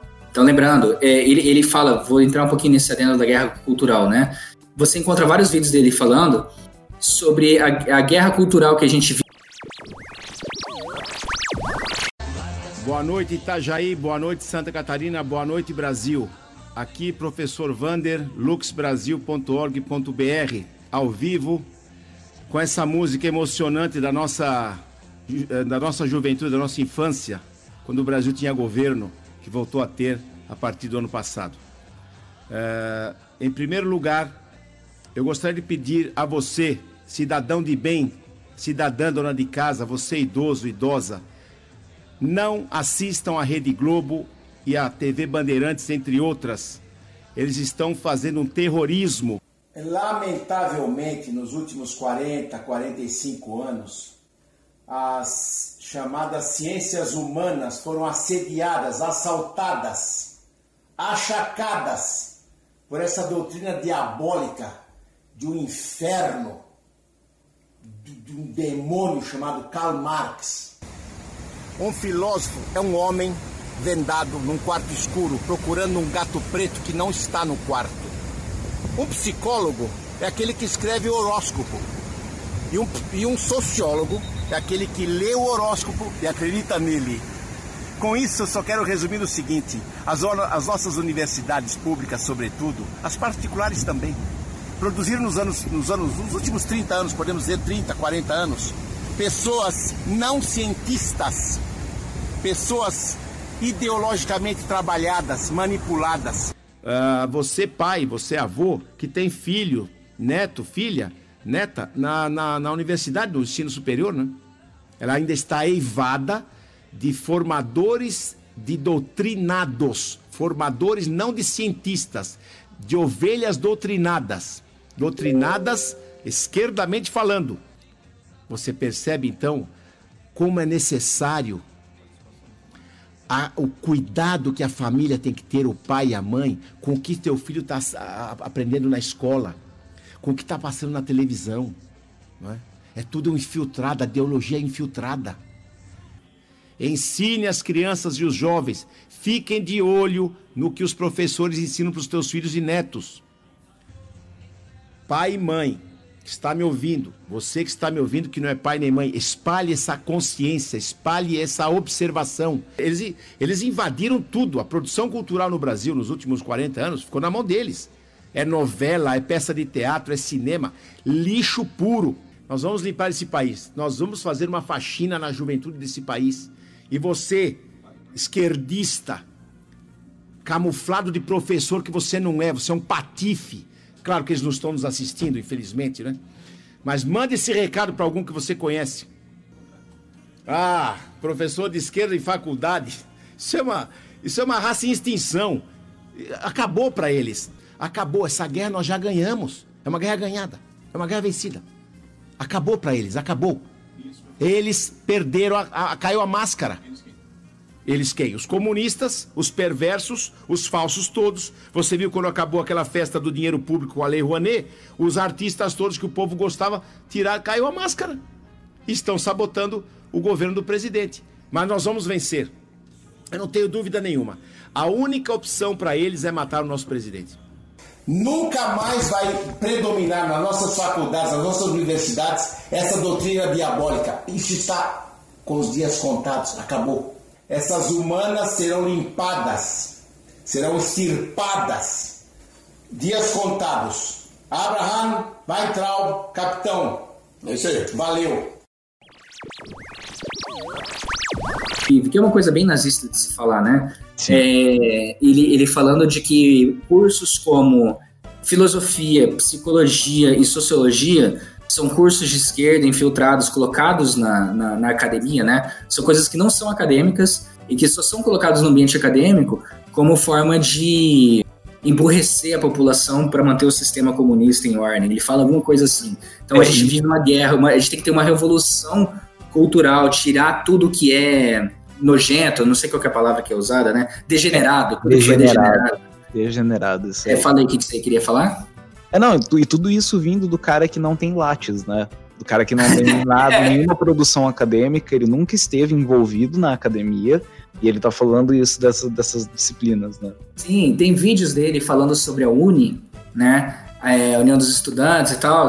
E aí ele, em alguns momentos, ele fala sobre a diferença entre áreas acadêmicas da, da engenharia, que não, não faz greves porque eles são pessoas certas, né? Não tem bagunça na engenharia, ele fala. É, é, é, essa propaganda de sempre. Essa queima de livros que os nazistas gostam de fazer com sociologia, com psicologia, com filosofia, é, com qualquer, coisa que, qualquer coisa que é, fala para você pensar sobre a situação das coisas, né? É, é, é, essa guerra, essa queima de livros que é bem típica de nazista. Então ele, ele, é um cara que tem toda essa brisa, ele que tem uma guerra cultural acontecendo e ele vê uma oportunidade, ele vê, ele acredita que o Brasil está seguindo um caminho em que o líder tá, tá levando a gente. É o líder, é o Führer, é o cara que, que vai levar ali pra gente. Então, ele passa. Tem vídeos dele de uma hora que ele passa chupando o pau de Jair Bolsonaro, é, sendo de forma bem clara. Assim. Ele, ele ama um cara de uniforme, ele ama o Jair de coração, e tudo é justificável da seguinte forma são as pessoas em volta do Bolsonaro, não é o Bolsonaro, é tudo, tudo que está acontecendo em volta.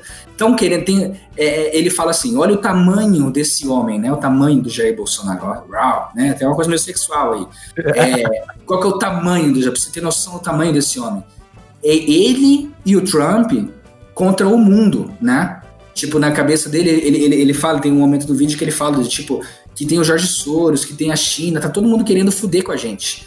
E a gente só não tá fudido, que ele, ele compara a situação com Venezuela, né? Comendo é, cachorro, alguma coisa. Coisas que essa galera sempre fala, né? É, essas brisas assim.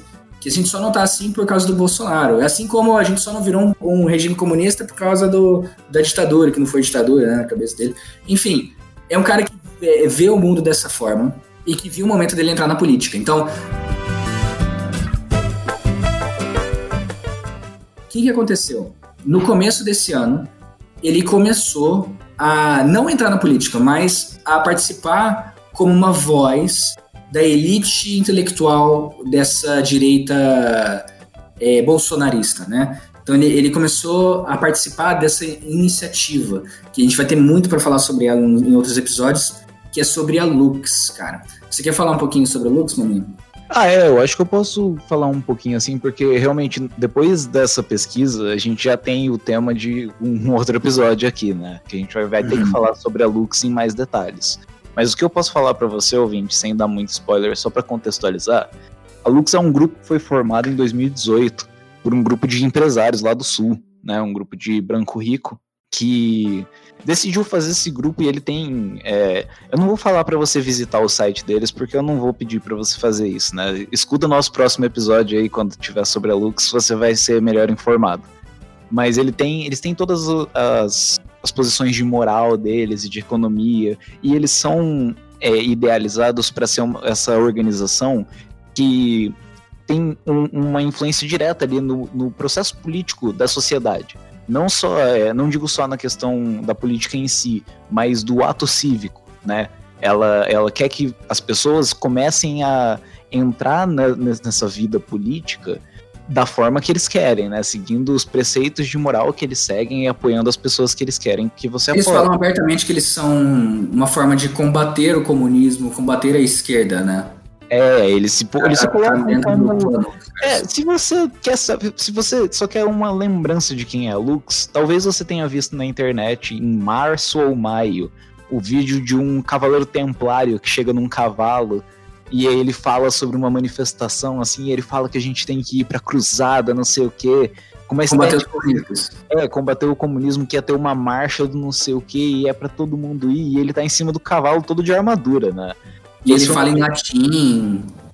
É, tem toda essa, essa simbologia medieval, né? Toda essa simbologia que eles carregam com eles. Então eles são uma organização bem pensada. É, eles, eles não estão ali do nada. Eles estão pensando ativamente. Eles tentando fazer um, uma. É, eles, tão, eles são um esforço dessa luta cultural que eles encontram, né? Ele fala muito sobre guerra. O tempo todo, ele fala nos vídeos dele que estamos em guerra. Estamos em guerra. A gente sempre está em guerra. A gente está em guerra contra essa, essa, ditadura comunista. A gente está em guerra cultural. Então, é sempre assim, cara. É, é, essa Lux, a base deles é a gente está em guerra contra a esquerda. Né? É, eles, são, eles são a linha de frente, né? Eles são a linha de frente. Eles são o que vão movimentar a população para poder ter esse combate de fato. Né? Em, em, em, termos práticos, eles são um grupo, eles, eles se consideram né, um grupo suprapartidário, né, um que não está preso em nenhum partido político. Isso. Aparentemente, a única fidelidade que eles têm é com o presidente Jair Bolsonaro. É, é bem isso que fica bem nítido, porque todos os vídeos são uma passagem de pano enorme. Inclusive, é aí que ele, que o, o professor Vander fica bem relevante, né? Além das salas de aula, ele tem um espaço exclusivo aí no, na Lux, né? Ele é uma das vozes. É. A gente chegou a uma conclusão aqui é, de que o Vander, dentro dessa Lux, ele é quase que uma versão underground do Olavo de Carvalho. É um Olavo né? de Carvalho indie. É, ele é o Olavo de Carvalho indie. É como se fosse uma versão super underground que só alguns conhecem, né? Só os nazistas mais próximos ali conhecem, né? É, é uma ala do bolsonarismo. Então, tem várias alas do bolsonarismo e, por exemplo, o Olavo, ele, ele é um cara que tem bastante renome dentro de, uma, de, de um subsetor do bolsonarismo, né? E ele tem a própria seita dele ali, que ele tem vários seguidores em nível Brasil. O professor Vander é como se fosse essa mesma coisa. Ele, ele, ele se posiciona ao longo desse ano. A gente viu que a maioria dos vídeos dele são desse ano é, e do final do ano passado. Então, ele sendo cada vez mais vocal sobre essa revolução que está acontecendo e quem dá uma voz para ele, para que chegue em mais lugares do Brasil. E por enquanto não chega em muitos lugares. Você vê cada vídeo tem uma média ali de. Tem vídeos que tem 20 visualizações, tem vídeos que tem 60, às vezes tem uns que tem 200. Às vezes, em quando, quando algum vídeo é muito. Como por exemplo esse da, do Cavaleiro, aí ele tem 20 mil visualizações, né? Tipo, é, foi um fedor, né? É, ele tem uma parte bem. O, o que é mais. É, é, sei lá. É, como é que eu posso dizer, viral, né? Nenhum dos vídeos que o Vander aparece é viral. Ele, ele tá falando pra câmera e tem uma comunidade ali embaixo. Você vê que eles comentam, a galera participa da discussão, concordando com tudo que ele fala, né? Com essa visão de que não existiu ditadura, enfim. Sim, então sim. ele tem um espaço, ele tá tendo um portal financiado por pessoas ricas. Então, esse grupo Lux foi a forma que ele conseguiu entrar na política. Porque ele começou a virar uma voz política ali dentro e ele já tinha comunidade que gostava dele, porque ele já é professor de uma comunidade há muito tempo. E aí ele decidiu seguir carreira pulando desse grupo Lux, né? É, porque ele foi virando uma figura. Você vê em cada vídeo, ele é muito respeitado, gente bacana. Nós vamos falar sobre, acredito que algumas pessoas já devem ter ouvido falar. E quem não ouviu falar é muito interessante sobre o que a gente vai conversar, sobre a Lux. A Lux, que é uma associação, mas quem vai explicar bem certinho para a gente vai ser o Vander Pugliese, o professor Vander, que está aqui com a gente nesta manhã. E primeiramente eu quero cumprimentá-lo. Bom dia, professor. Seja bem-vindo aqui à Clube FM. Muito bom dia, Marcelo. Muito obrigado. Bom dia, Indaial. Bom dia, o Vale do Itajaí Sul.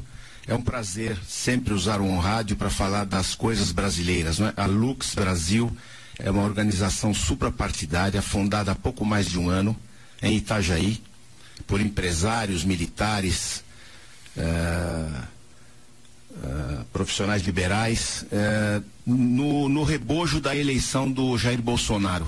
Uhum. Esse, essas pessoas, eu não sou fundador, eu entrei depois, essas pessoas preocupadas com os destinos do Brasil resolveram fundar uma associação sem fins lucrativos, suprapartidária, para manter os valores do conservadorismo, os valores da direita. Uhum. A direita brasileira estava jogada né, nas traças quando da ditadura do PTSDB, que desgraçou o país durante 21 anos. E as pessoas eh, não percebem que são de direita e não sabem o que é ser de direita. Então a proposta da Lux é é, levar luz, né? Lux em latim, a luz, uh, as pessoas entenderem o que elas são, porque os conservadores são conservadores e não percebem. Uhum. E organizar, fundar grupos nas cidades, organizar uma cooptação de líderes, a formação de líderes de direita, conservadores, nacionalistas, e no futuro próximo ser uma certificadora de candidatos aos cargos públicos que estavam há muitos anos nas mãos do pessoal corrupto e o pessoal de esquerda. Então uhum. nós somos uma associação anti-esquerda, anticomunista. Uhum. Somos nacionalistas acima de tudo. Uhum. É, também quero cumprimentar o Batata. Batata, seja bem-vindo, né? Bom dia também. Também se faz presente. Batata que fez essa ponte de ligação com o professor Vander, né? Quero agradecer. Bom dia, seja bem-vindo, Batata. Bom dia, Marcelo. Bom dia, professor. Bom dia a todos os nossos queridos amigos ouvintes. Dizer que é uma satisfação poder estar aqui acompanhando o professor Vander. É, inclusive a convite dele, que estou hoje participando da Lux, essa entidade é, suprapartidária, é muito importante é, de respeito aos valores e da nossa cultura, defesa da liberdade de imprensa, defesa da utilização dos recursos naturais de forma consciente. É, um, é, é, é uma forma nova de pensar o Brasil. E eu só quero dizer, porque eu quero que quem fale é o professor Vander, porque eu tenho ele como modelo uhum. e conheço ele desde 1996, quando tive a oportunidade de ser aluno dele. E digo com muito orgulho que foi um dos melhores professores que eu tive na vida, pelo seu entusiasmo, pela sua garra, pela sua vontade, pelo seu ânimo de ensinar. E ele disse, tá, mas o que isso mudou na tua vida? Então, não mudou só a minha vida, como fez com que direcionasse a forma de eu lidar com as coisas do nosso país. Uhum. Foi com ele que nós aprendemos o amor à pátria, o amor ao Brasil, é, e fez com que, após a faculdade de Direito, porque eu estava estudando a época, lá em 1996, no terceirão, estudava, ele era professor de História, ainda é, na época lecionava História para gente, e ele que é, nos ajudou, a época ainda vestibular você tinha que estudar bastante, né? era muito concorrido, uhum. é, hoje a gente está um pouco mais tranquilo, e a... E aí, galera, Lucas da edição aqui. E nesse momento, vocês acabaram de ouvir o áudio de um aluno dele falando na entrevista da rádio que a gente mencionou ao longo desse episódio. Esse aluno dele se formou em 1996.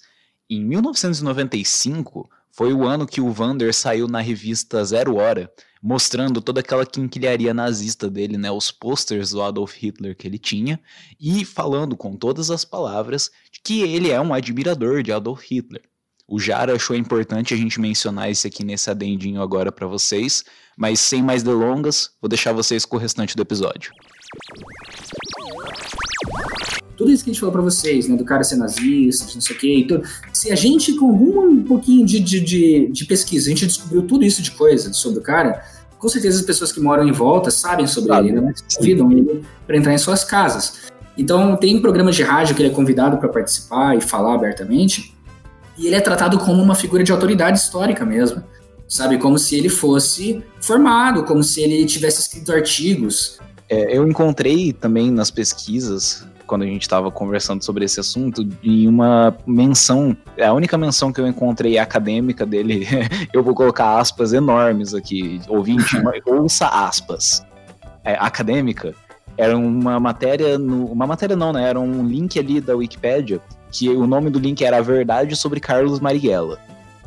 Assim, e hum. o nome dele estava mencionado, porque a pessoa que escreveu esse, essa, esse artigo ali da, da Wikipedia, ela citou o, o Vander nazista como referência histórica.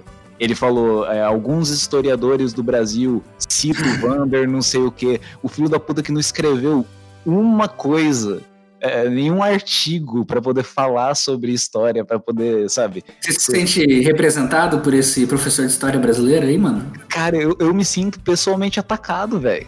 Na moral, tipo, é, é foda, mano. O, a gente tava assistindo os vídeos e eu tava, tava doendo, velho. É foda pensar que, tipo, eu tô, eu tô aí cursando o bagulho, tô tentando me formar.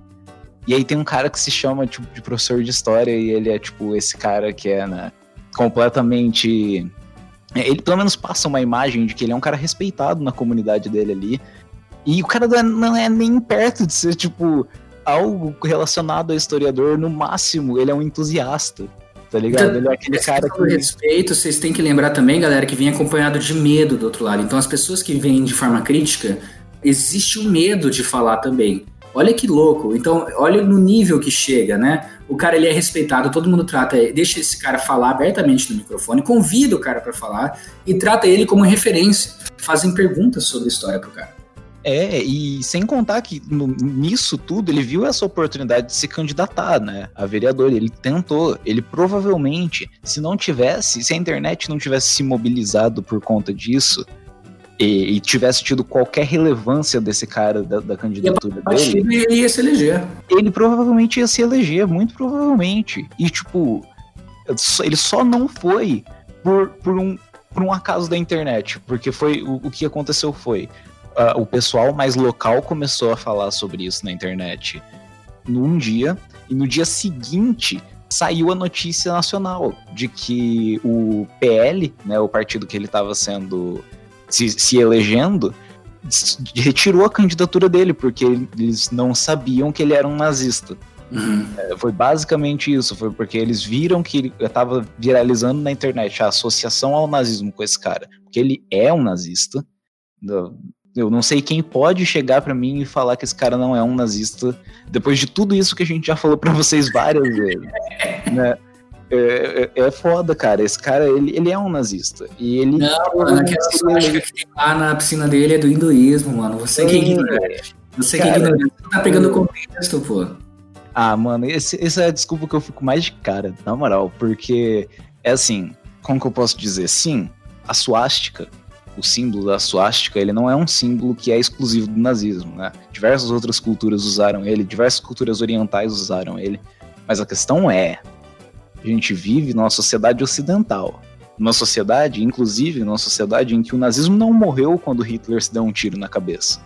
É um nazismo que continuou, que ele se manteve e ele foi herdado em gerações e em gerações, ele foi sendo mantido, ele foi sendo cultivado. Quando um cara no sul tem uma suástica desenhada na piscina, ele não tá fazendo uma referência hinduísta.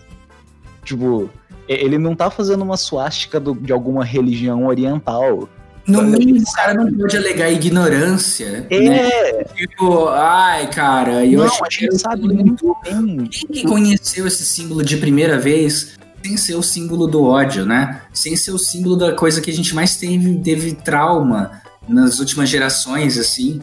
Tipo, quem que aprende logo de primeira? Só se você estiver no Oriente mesmo, né? Sei lá. Agora, quem que no Brasil, na cidade mais alemã do Brasil, é, porque Pomerode é conhecida como a cidade mais alemã do Brasil. Então não é possível que a pessoa tenha conhecido a história é, e o símbolo do nazismo como é, um símbolo oriental de é, nazismo, né? Alguma referência, alguma religiosidade, assim, não é, cara. A gente sabe muito bem. E, e isso sem contar o restante das evidências para falar que esse cara é sim um nazista, né? O, o fato do filho dele chamar Adolf. o, o, fato dele ter toda aquelas quinquilharia, né? Toda aquela, aquela recordação. E não só recordação, ele tinha livros revisionistas. Tem cara... um jornal com ele falando que não assiste filme lá no cinema, não ia assistir um filme porque como historiador ele acha que estavam demonizando Hitler, demonizando o nazismo. É, tipo, Véi, e aí você já sabe, né? E é foda porque esse cara, que não é historiador, que ele é um charlatão, ele é, ele é um professor que entrou na escola provavelmente por causa de algum contato. Ele foi colocado lá e ele tá lá até hoje, ocupando vaga de provavelmente algum outro professor de história que poderia estar tá dando aula. Uma aula de verdade, né? Uma aula de história de verdade.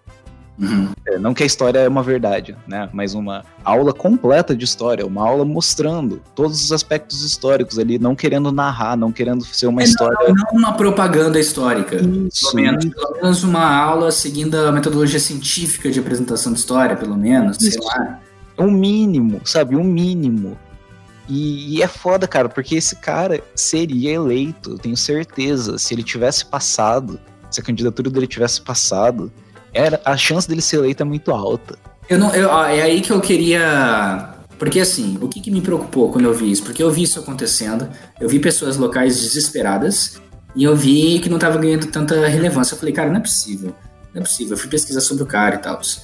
É, e aí eu cheguei numa conclusão, olhando depois de olhar tudo. Eu tava vendo que o cara tem uma relevância, que beleza, existem alunos que defendem o cara, e eu tava na seguinte coisa assim, a gente tem que falar e deixar claro que esse cara é um nazista, porque não tem como falar que ele não é um nazista. Tá muito claro, cara. A, a brisa dele ressoa muito com o bolsonarismo e a brisa dele ressoa muito com o nazismo.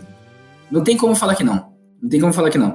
É, e aí eu, eu cheguei nessa conclusão, cara, que agora e é, até o momento desse cara se candidatar, isso diz mais a respeito do cara, ao Sim. do Vander, do Vanderci, Vanderci Antônio sobre ele. A partir do momento em que o povo decide colocar ele numa cadeira, aí isso diz respeito a Pomerode, entendeu? É. Eu não acho que por enquanto é, o que, que aconteceu, né? De fato, ele ele entrou na sigla, aí quando a sigla percebeu, falou assim, olha, a gente não quer é, ser vinculado ao, ao, nazista, alguém que tem proximidade com o nazismo e tal, né? Alguém que tem uma piscina nazista em casa e que tem um filho chamado Adolf. É, enfim, é, isso diz pra gente que, pelo menos em termos nacionais, é, a, as pessoas têm vergonha de se filiar, de, de ter a sua imagem vinculada a alguém que é nazista, né? Isso aí. Caso ele tivesse passado, se ele tivesse sido eleito, isso é tipo um certificado, né? Esse seria um certificado falando assim, somos nazistas. Pelas, pelas pessoas que elegeram o cara. Então, o que, que, o que, que esse episódio todo diz respeito, né? Sobre quem, quem que a gente tem que ficar de olho? No próprio Van der Sea e nas pessoas que articularam para ele entrar nas regionais. Porque, assim, ele teve aprovação de alguém. Ele não só chegou, meteu o louco e colocou alguém o número. Colocou ele lá.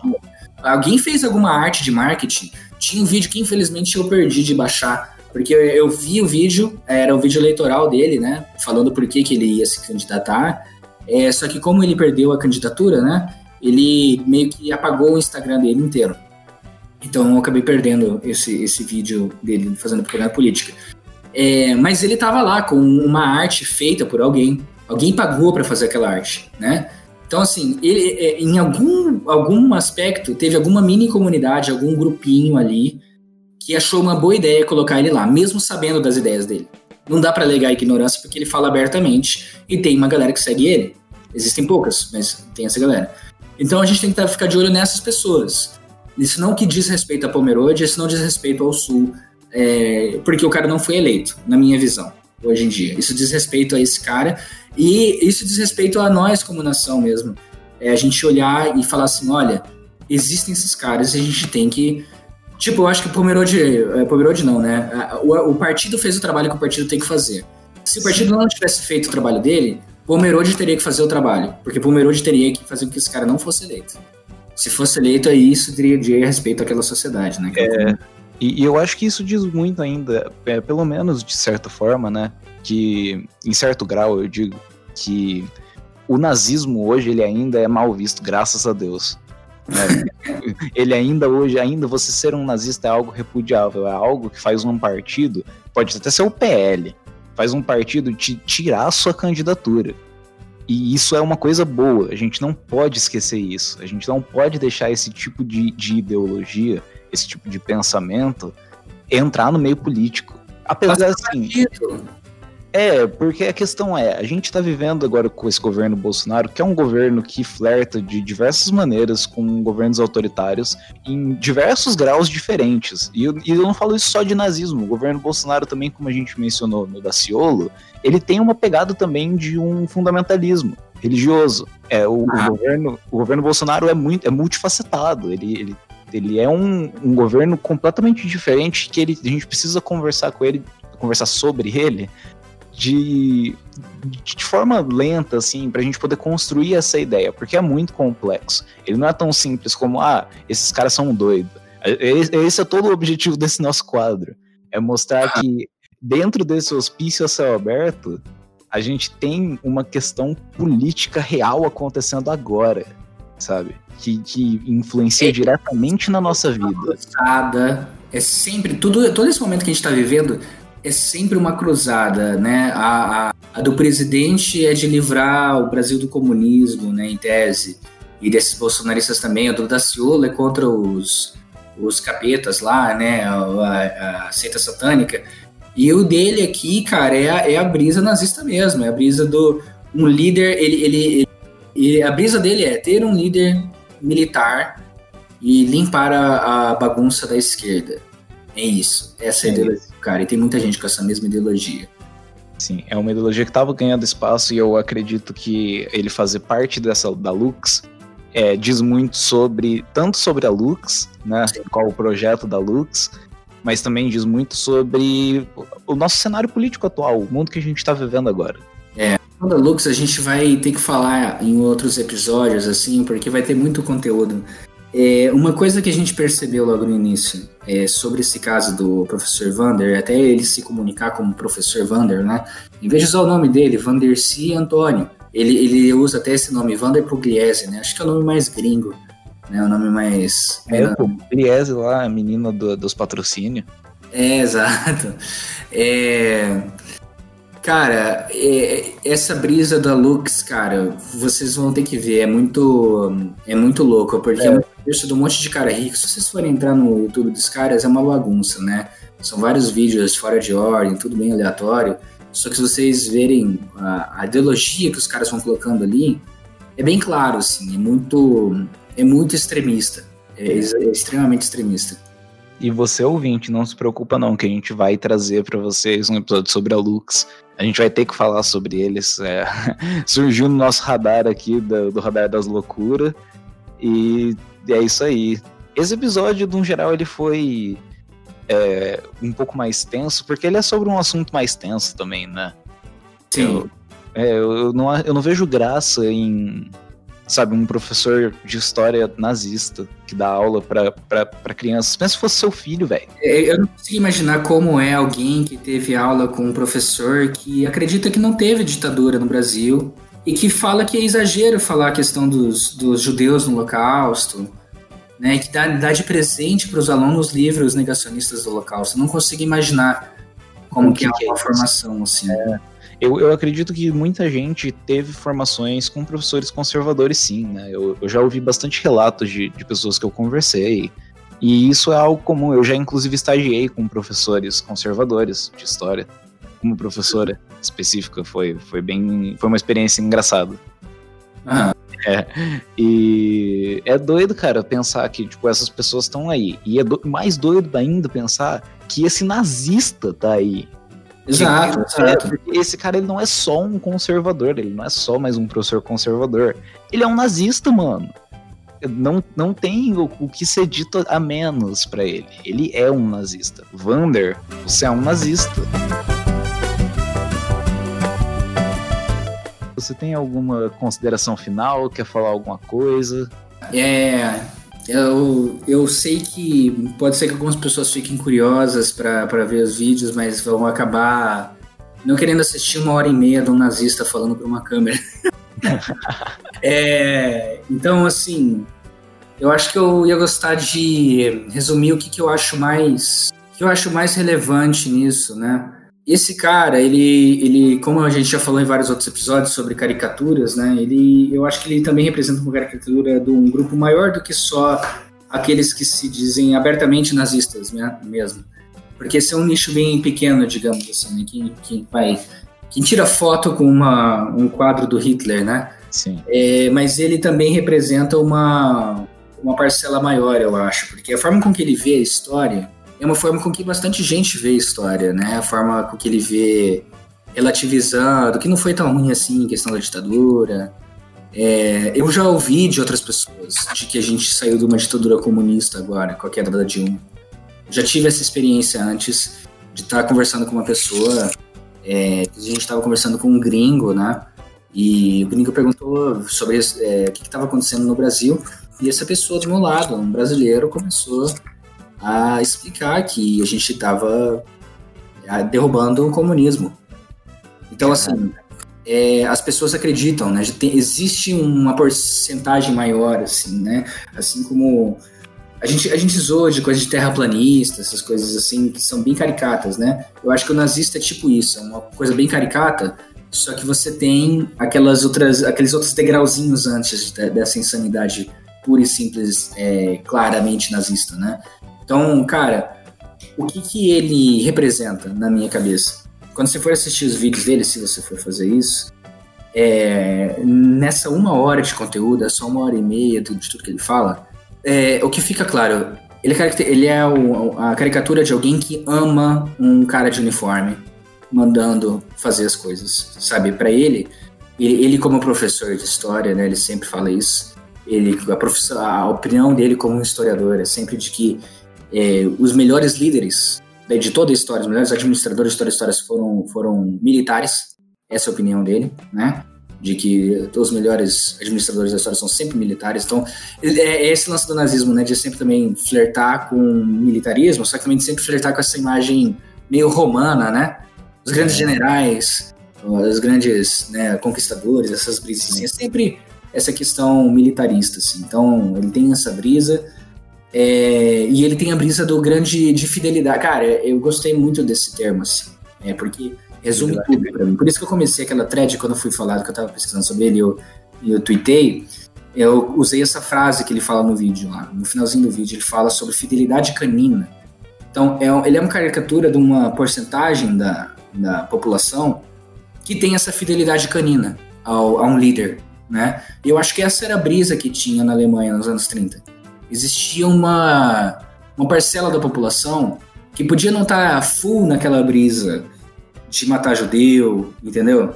Podia não estar tá full naquela coisa ali, mas estava na brisa de um salvador da pátria, estava na brisa de um grande líder.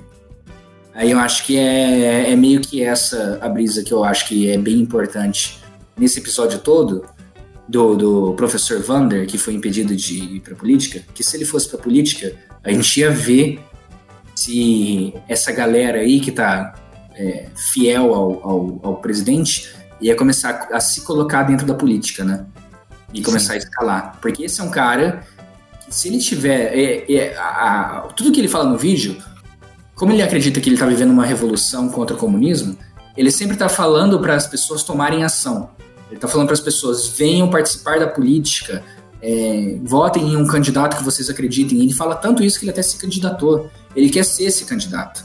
Né? Candidatos que ele fala bolsonaristas de verdade, ele fala várias vezes. O que é um bolsonarista de verdade? É alguém que não é que nem o, o Kim Kataguiri, que não é que nem o, o Frota.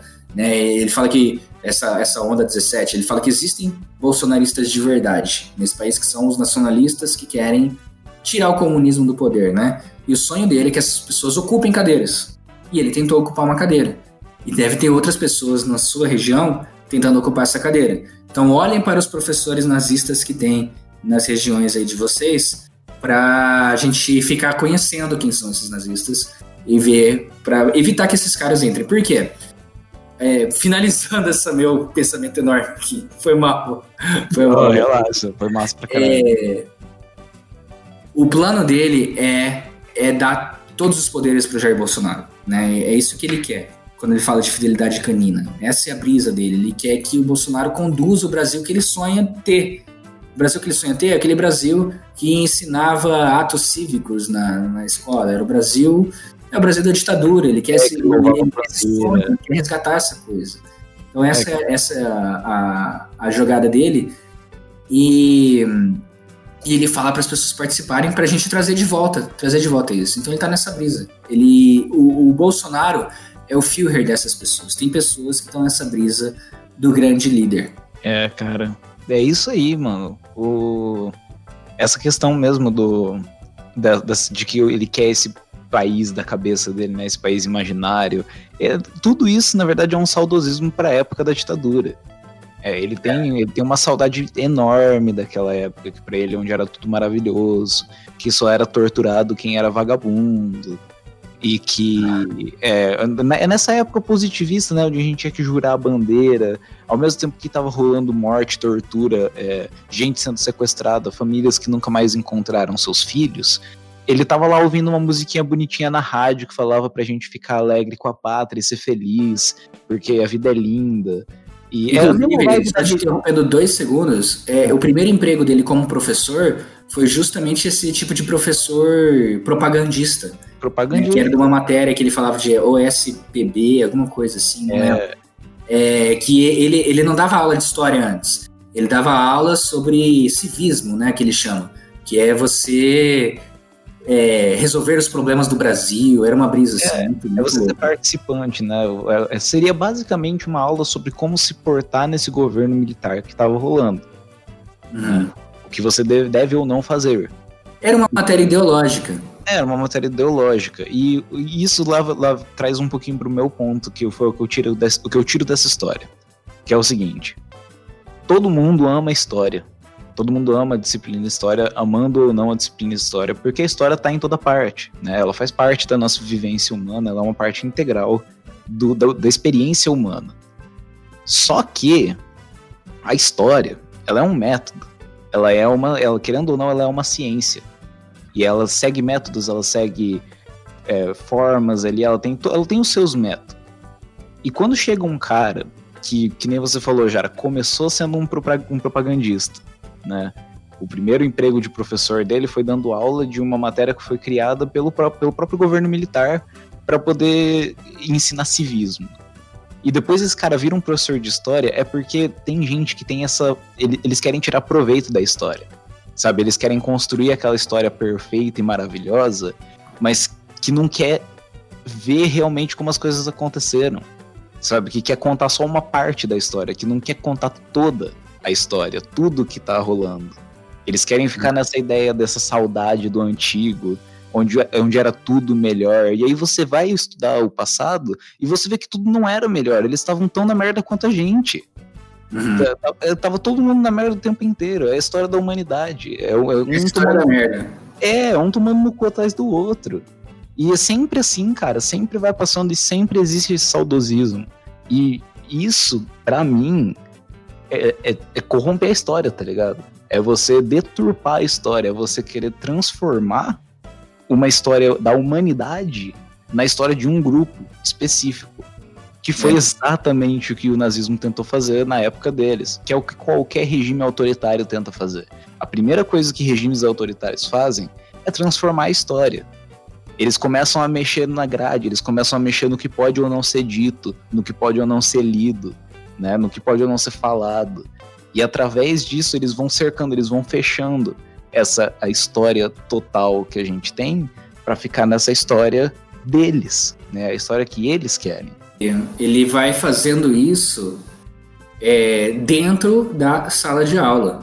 Dentro da sala de aula, ele está fazendo isso hoje, provavelmente. Eu acho que hum, também rola uma, um, um comentário final, é, porque ele, ele ele tá bem atrelado ao Lux, né? É a maior plataforma que ele tem hoje é, que banca o cenário para ele gravar, que banca essas coisas, né, para ele fazer, que, uhum. que aposta no nome dele. É a única instituição que está apostando no nome dele ainda, porque os vídeos estão no ar no canal Lucas. Fala galera, Lucas da edição aqui. Esse episódio que você está ouvindo, ele foi gravado no domingo, no dia 11 de outubro. No dia 13 de outubro, quando a gente estava começando o processo de edição dele, o Jara tentou encontrar esse vídeo de novo, ele pesquisou no YouTube e não encontrou. Então parece que a Lux retirou alguns vídeos dele do ar. Pelo menos boa parte, aquele vídeo que a gente menciona de uma hora, um outro também que tem uma meia hora, assim, eles tiraram do ar, mas a gente conseguiu encontrar ele ainda. Ele ainda está disponível em outras redes sociais da Lux. Então, os áudios que você ouviu ao longo desse podcast são tudo encontrados, né, de diversas maneiras que a gente teve de, de achar uh, os vídeos dele falando essas coisas que você acabou de ouvir. Ainda tem alguns vídeos dele dentro lá no YouTube, se você pesquisar você ainda encontra alguns vídeos, mas a Lux deletou a maioria deles, pelo menos a partir do dia 13 de outubro. Então eu só queria deixar esse adendo para vocês. Obrigado por quem está escutando até agora e Vou deixar vocês com o resto do episódio. Desse professor nazista. Então a Lux, mantendo esses vídeos no ar, ela se identifica com as ideias dele, porque são exatamente as ideias dele que estão ali nos vídeos, né? E se o PL, por exemplo, já deu certificado que esse cara é um nazista, está lá. Está lá o nazista atrelado a Lux. Né, esse projeto deles ali. E hum, o que, que a Lux é. Quais são alguns dos projetos do Lux, né? É, a gente falou desse lance de propagandismo, o, uma das coisas que a Lux acredita também é justamente uma das bandeiras do, do, do, professor Vander, que é essa escola cívica, né? Essa forma de limpar os nossos. Ele sempre usa essa, essas analogias de limpeza, de higiene. Ele fala de limpar, de varrer, né? De retirar essa sujeira comunista que foi colocada na educação do, do país é, voltar a, as pessoas a se interessarem por participação cívica e tal. Ele, ele usa todas essas, essas palavras bonitas aí para circular em volta do de que ele quer queimar livro, entendeu? Como todo bom nazista. de é. que ele não quer que algumas coisas sejam apresentadas como linha de pensamento é, no ambiente acadêmico, por exemplo. Sim. É, ele, é, ele é ativamente me, mexer no conhecimento, no que vai ser divulgado, no que vai ser difundido. É, é transformar, cara, é transformar a realidade. Isso é uma das é uma é a forma definitiva de você transformar a realidade. É você mentir para uma pessoa sobre a história dela, velho. É você fazer ela acreditar que ela vem dessa história de guerreiros que são do bem e que só querem amor e que já estão fazendo essa luta há, séculos, há séculos e nunca deu certo por causa do, do mal. Deles. É. é, por causa deles. E eles são sempre alguém diferente, é sempre alguém diferente. E sempre, se em algum momento esses caras conseguirem ter êxito, esses caras dominar o mundo, eles ainda vão ter que continuar construindo eles. Porque ah. é uma ideologia que tem não se. Um inimigo, tem que ter um inimigo. Porque é. A, é, é, essas ideologias elas colam na cabeça das pessoas porque elas são simples. Elas são assim: as coisas estão erradas, é por causa deles. É por causa dos inimigos. Não, é, você conduzir um Brasil, um Brasil, né, um país, é, salvar a economia de um país, é, acabar com a crise política de um país, você levantar cultura, movimentos culturais, fazer qualquer coisa, é extremamente complexo. Tem cada, cada coisa dessas é um universo de coisas para ser resolvidas, certo? É muito difícil de explicar como levar a economia do Brasil para um lado bom. É muito difícil você explicar essas coisas. Só que quando você dá um nome a eles, você fala assim, olha, essas coisas estão acontecendo, eu vou mudar tudo isso aí que está aí. Eu vou tirar, eu vou tirar a bandalha, vai acabar a mamata, vai acabar a roubalheira. Eu estou tirando eles e eu tirando eles, a gente vai ter a terra prometida. Só que aí eles não, eles sempre vai ter que ter um inimigo, porque o problema não vai se resolver. Eles não vão, eles não estão lá para realmente resolver o problema. Né? O, o, o Jair falou, falou uns tempos atrás que acabou com a corrupção, né? É. Ele falou que não tem mais Lava Jato, ele acabou com a Lava Jato porque não tem mais corrupção no Brasil. E é essa a galera que acredita nele. É a galera que levanta a bandeira dele, né? Que carrega a bandeira dele. Que ele, então, e aí essa galera precisa ser fiel a ele mesmo. É louco. E é legal perceber como essas coisas se entrelaçam, né? Que, querendo ou não, no final tudo sai do. ou sai do mesmo lugar ou chega no mesmo lugar. Né, pelo menos até agora desses três casos que a gente conversou e dos casos que a gente já tem planejado também para conversar aqui nesse podcast, é, você percebe como as coisas são muito próximas uma das outras. Inclusive, eles no próprio vídeo, às vezes tem algumas figuras que referenciam outras que a gente já falou aqui no podcast, né? O professor Vander usa como referência de de intelectualidade e de representação do Brasil, né? Um gênio, o Enéas. É... A gente mencionou no episódio anterior sobre o Cabo da Ciolo, né? Que a gente falou que era uma brisa bem parecida. Então a brisa do Enéas bem parecida com a brisa do, do professor Vander também, em alguns pontos ali, né? É, e, e esse que é o Brasil Hospício Só Aberto. É esse lugar onde tá cheio de loucura, as loucuras elas se entrelaçam, e essa loucura agora tá no posto de presidente.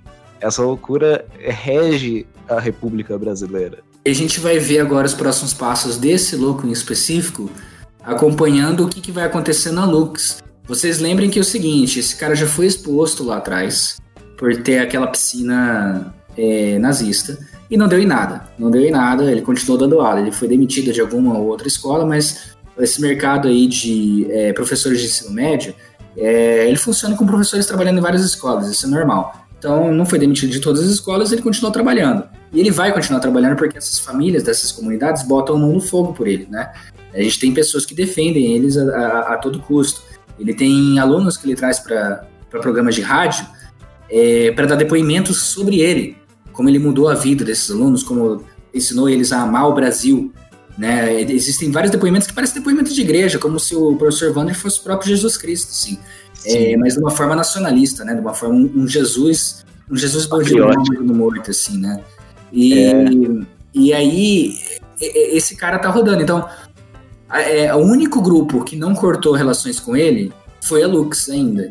Então, a gente vai ver o que, que vai acontecer nesses próximos, nessas próximas movimentações aí se a Lux vai tirar esses vídeos dele ou se vai compactuar é, com alguém que já recebeu aí de novo um novo certificado. Eu não sei, eu não sei o que, que a gente tem que fazer para qualificar um cara como nazista, né?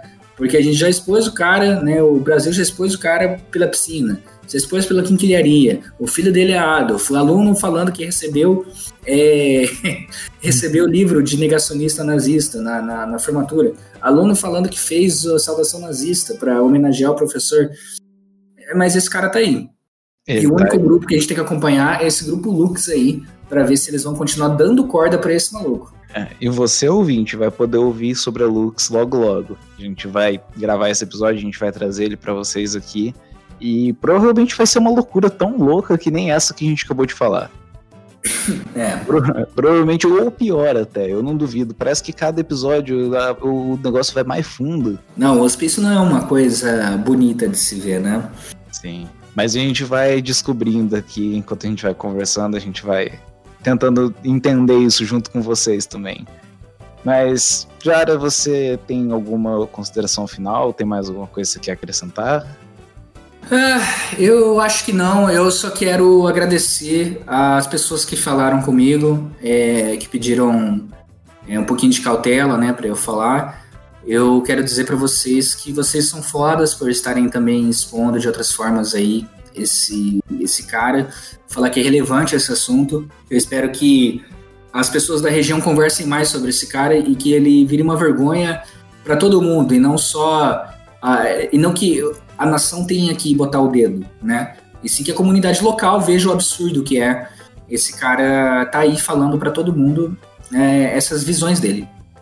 Isso aí, cara. Só tem que agradecer para quem, para todo mundo que vocalizou esse negócio, que fez é, essa candidatura dele não ficar escondida, não ser só mais uma candidatura. É desse jeito que a gente consegue.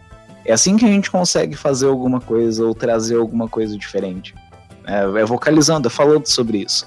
E a gente fica muito feliz de que o Sem Pano também pode ser uma dessas formas, né? A gente pode trazer essas histórias, às vezes de pessoas que realmente não podem contar elas por, por questões de, de segurança, assim, pessoal. Por, é. por, questões que já passaram. Tem gente é, a gente queria muito trazer essas pessoas para elas falarem, né? Para elas terem a voz e falarem. Mas realmente tem, tem certas coisas que precisa ter cautela. Isso aí. É isso aí, mas obrigado, Jara, por ter participado também. Obrigado por ter trazido esse tema incrível. Valeu, mano. Foi foda. Foi foda, foi da hora. E obrigado você, ouvinte, por ter ouvido até o final. Vamos segurar aí com força. A gente vai, vai passar por essa. A gente já passou por essa, a gente vai passar por essa de novo. Massa, mano. É isso aí. Falou, galera.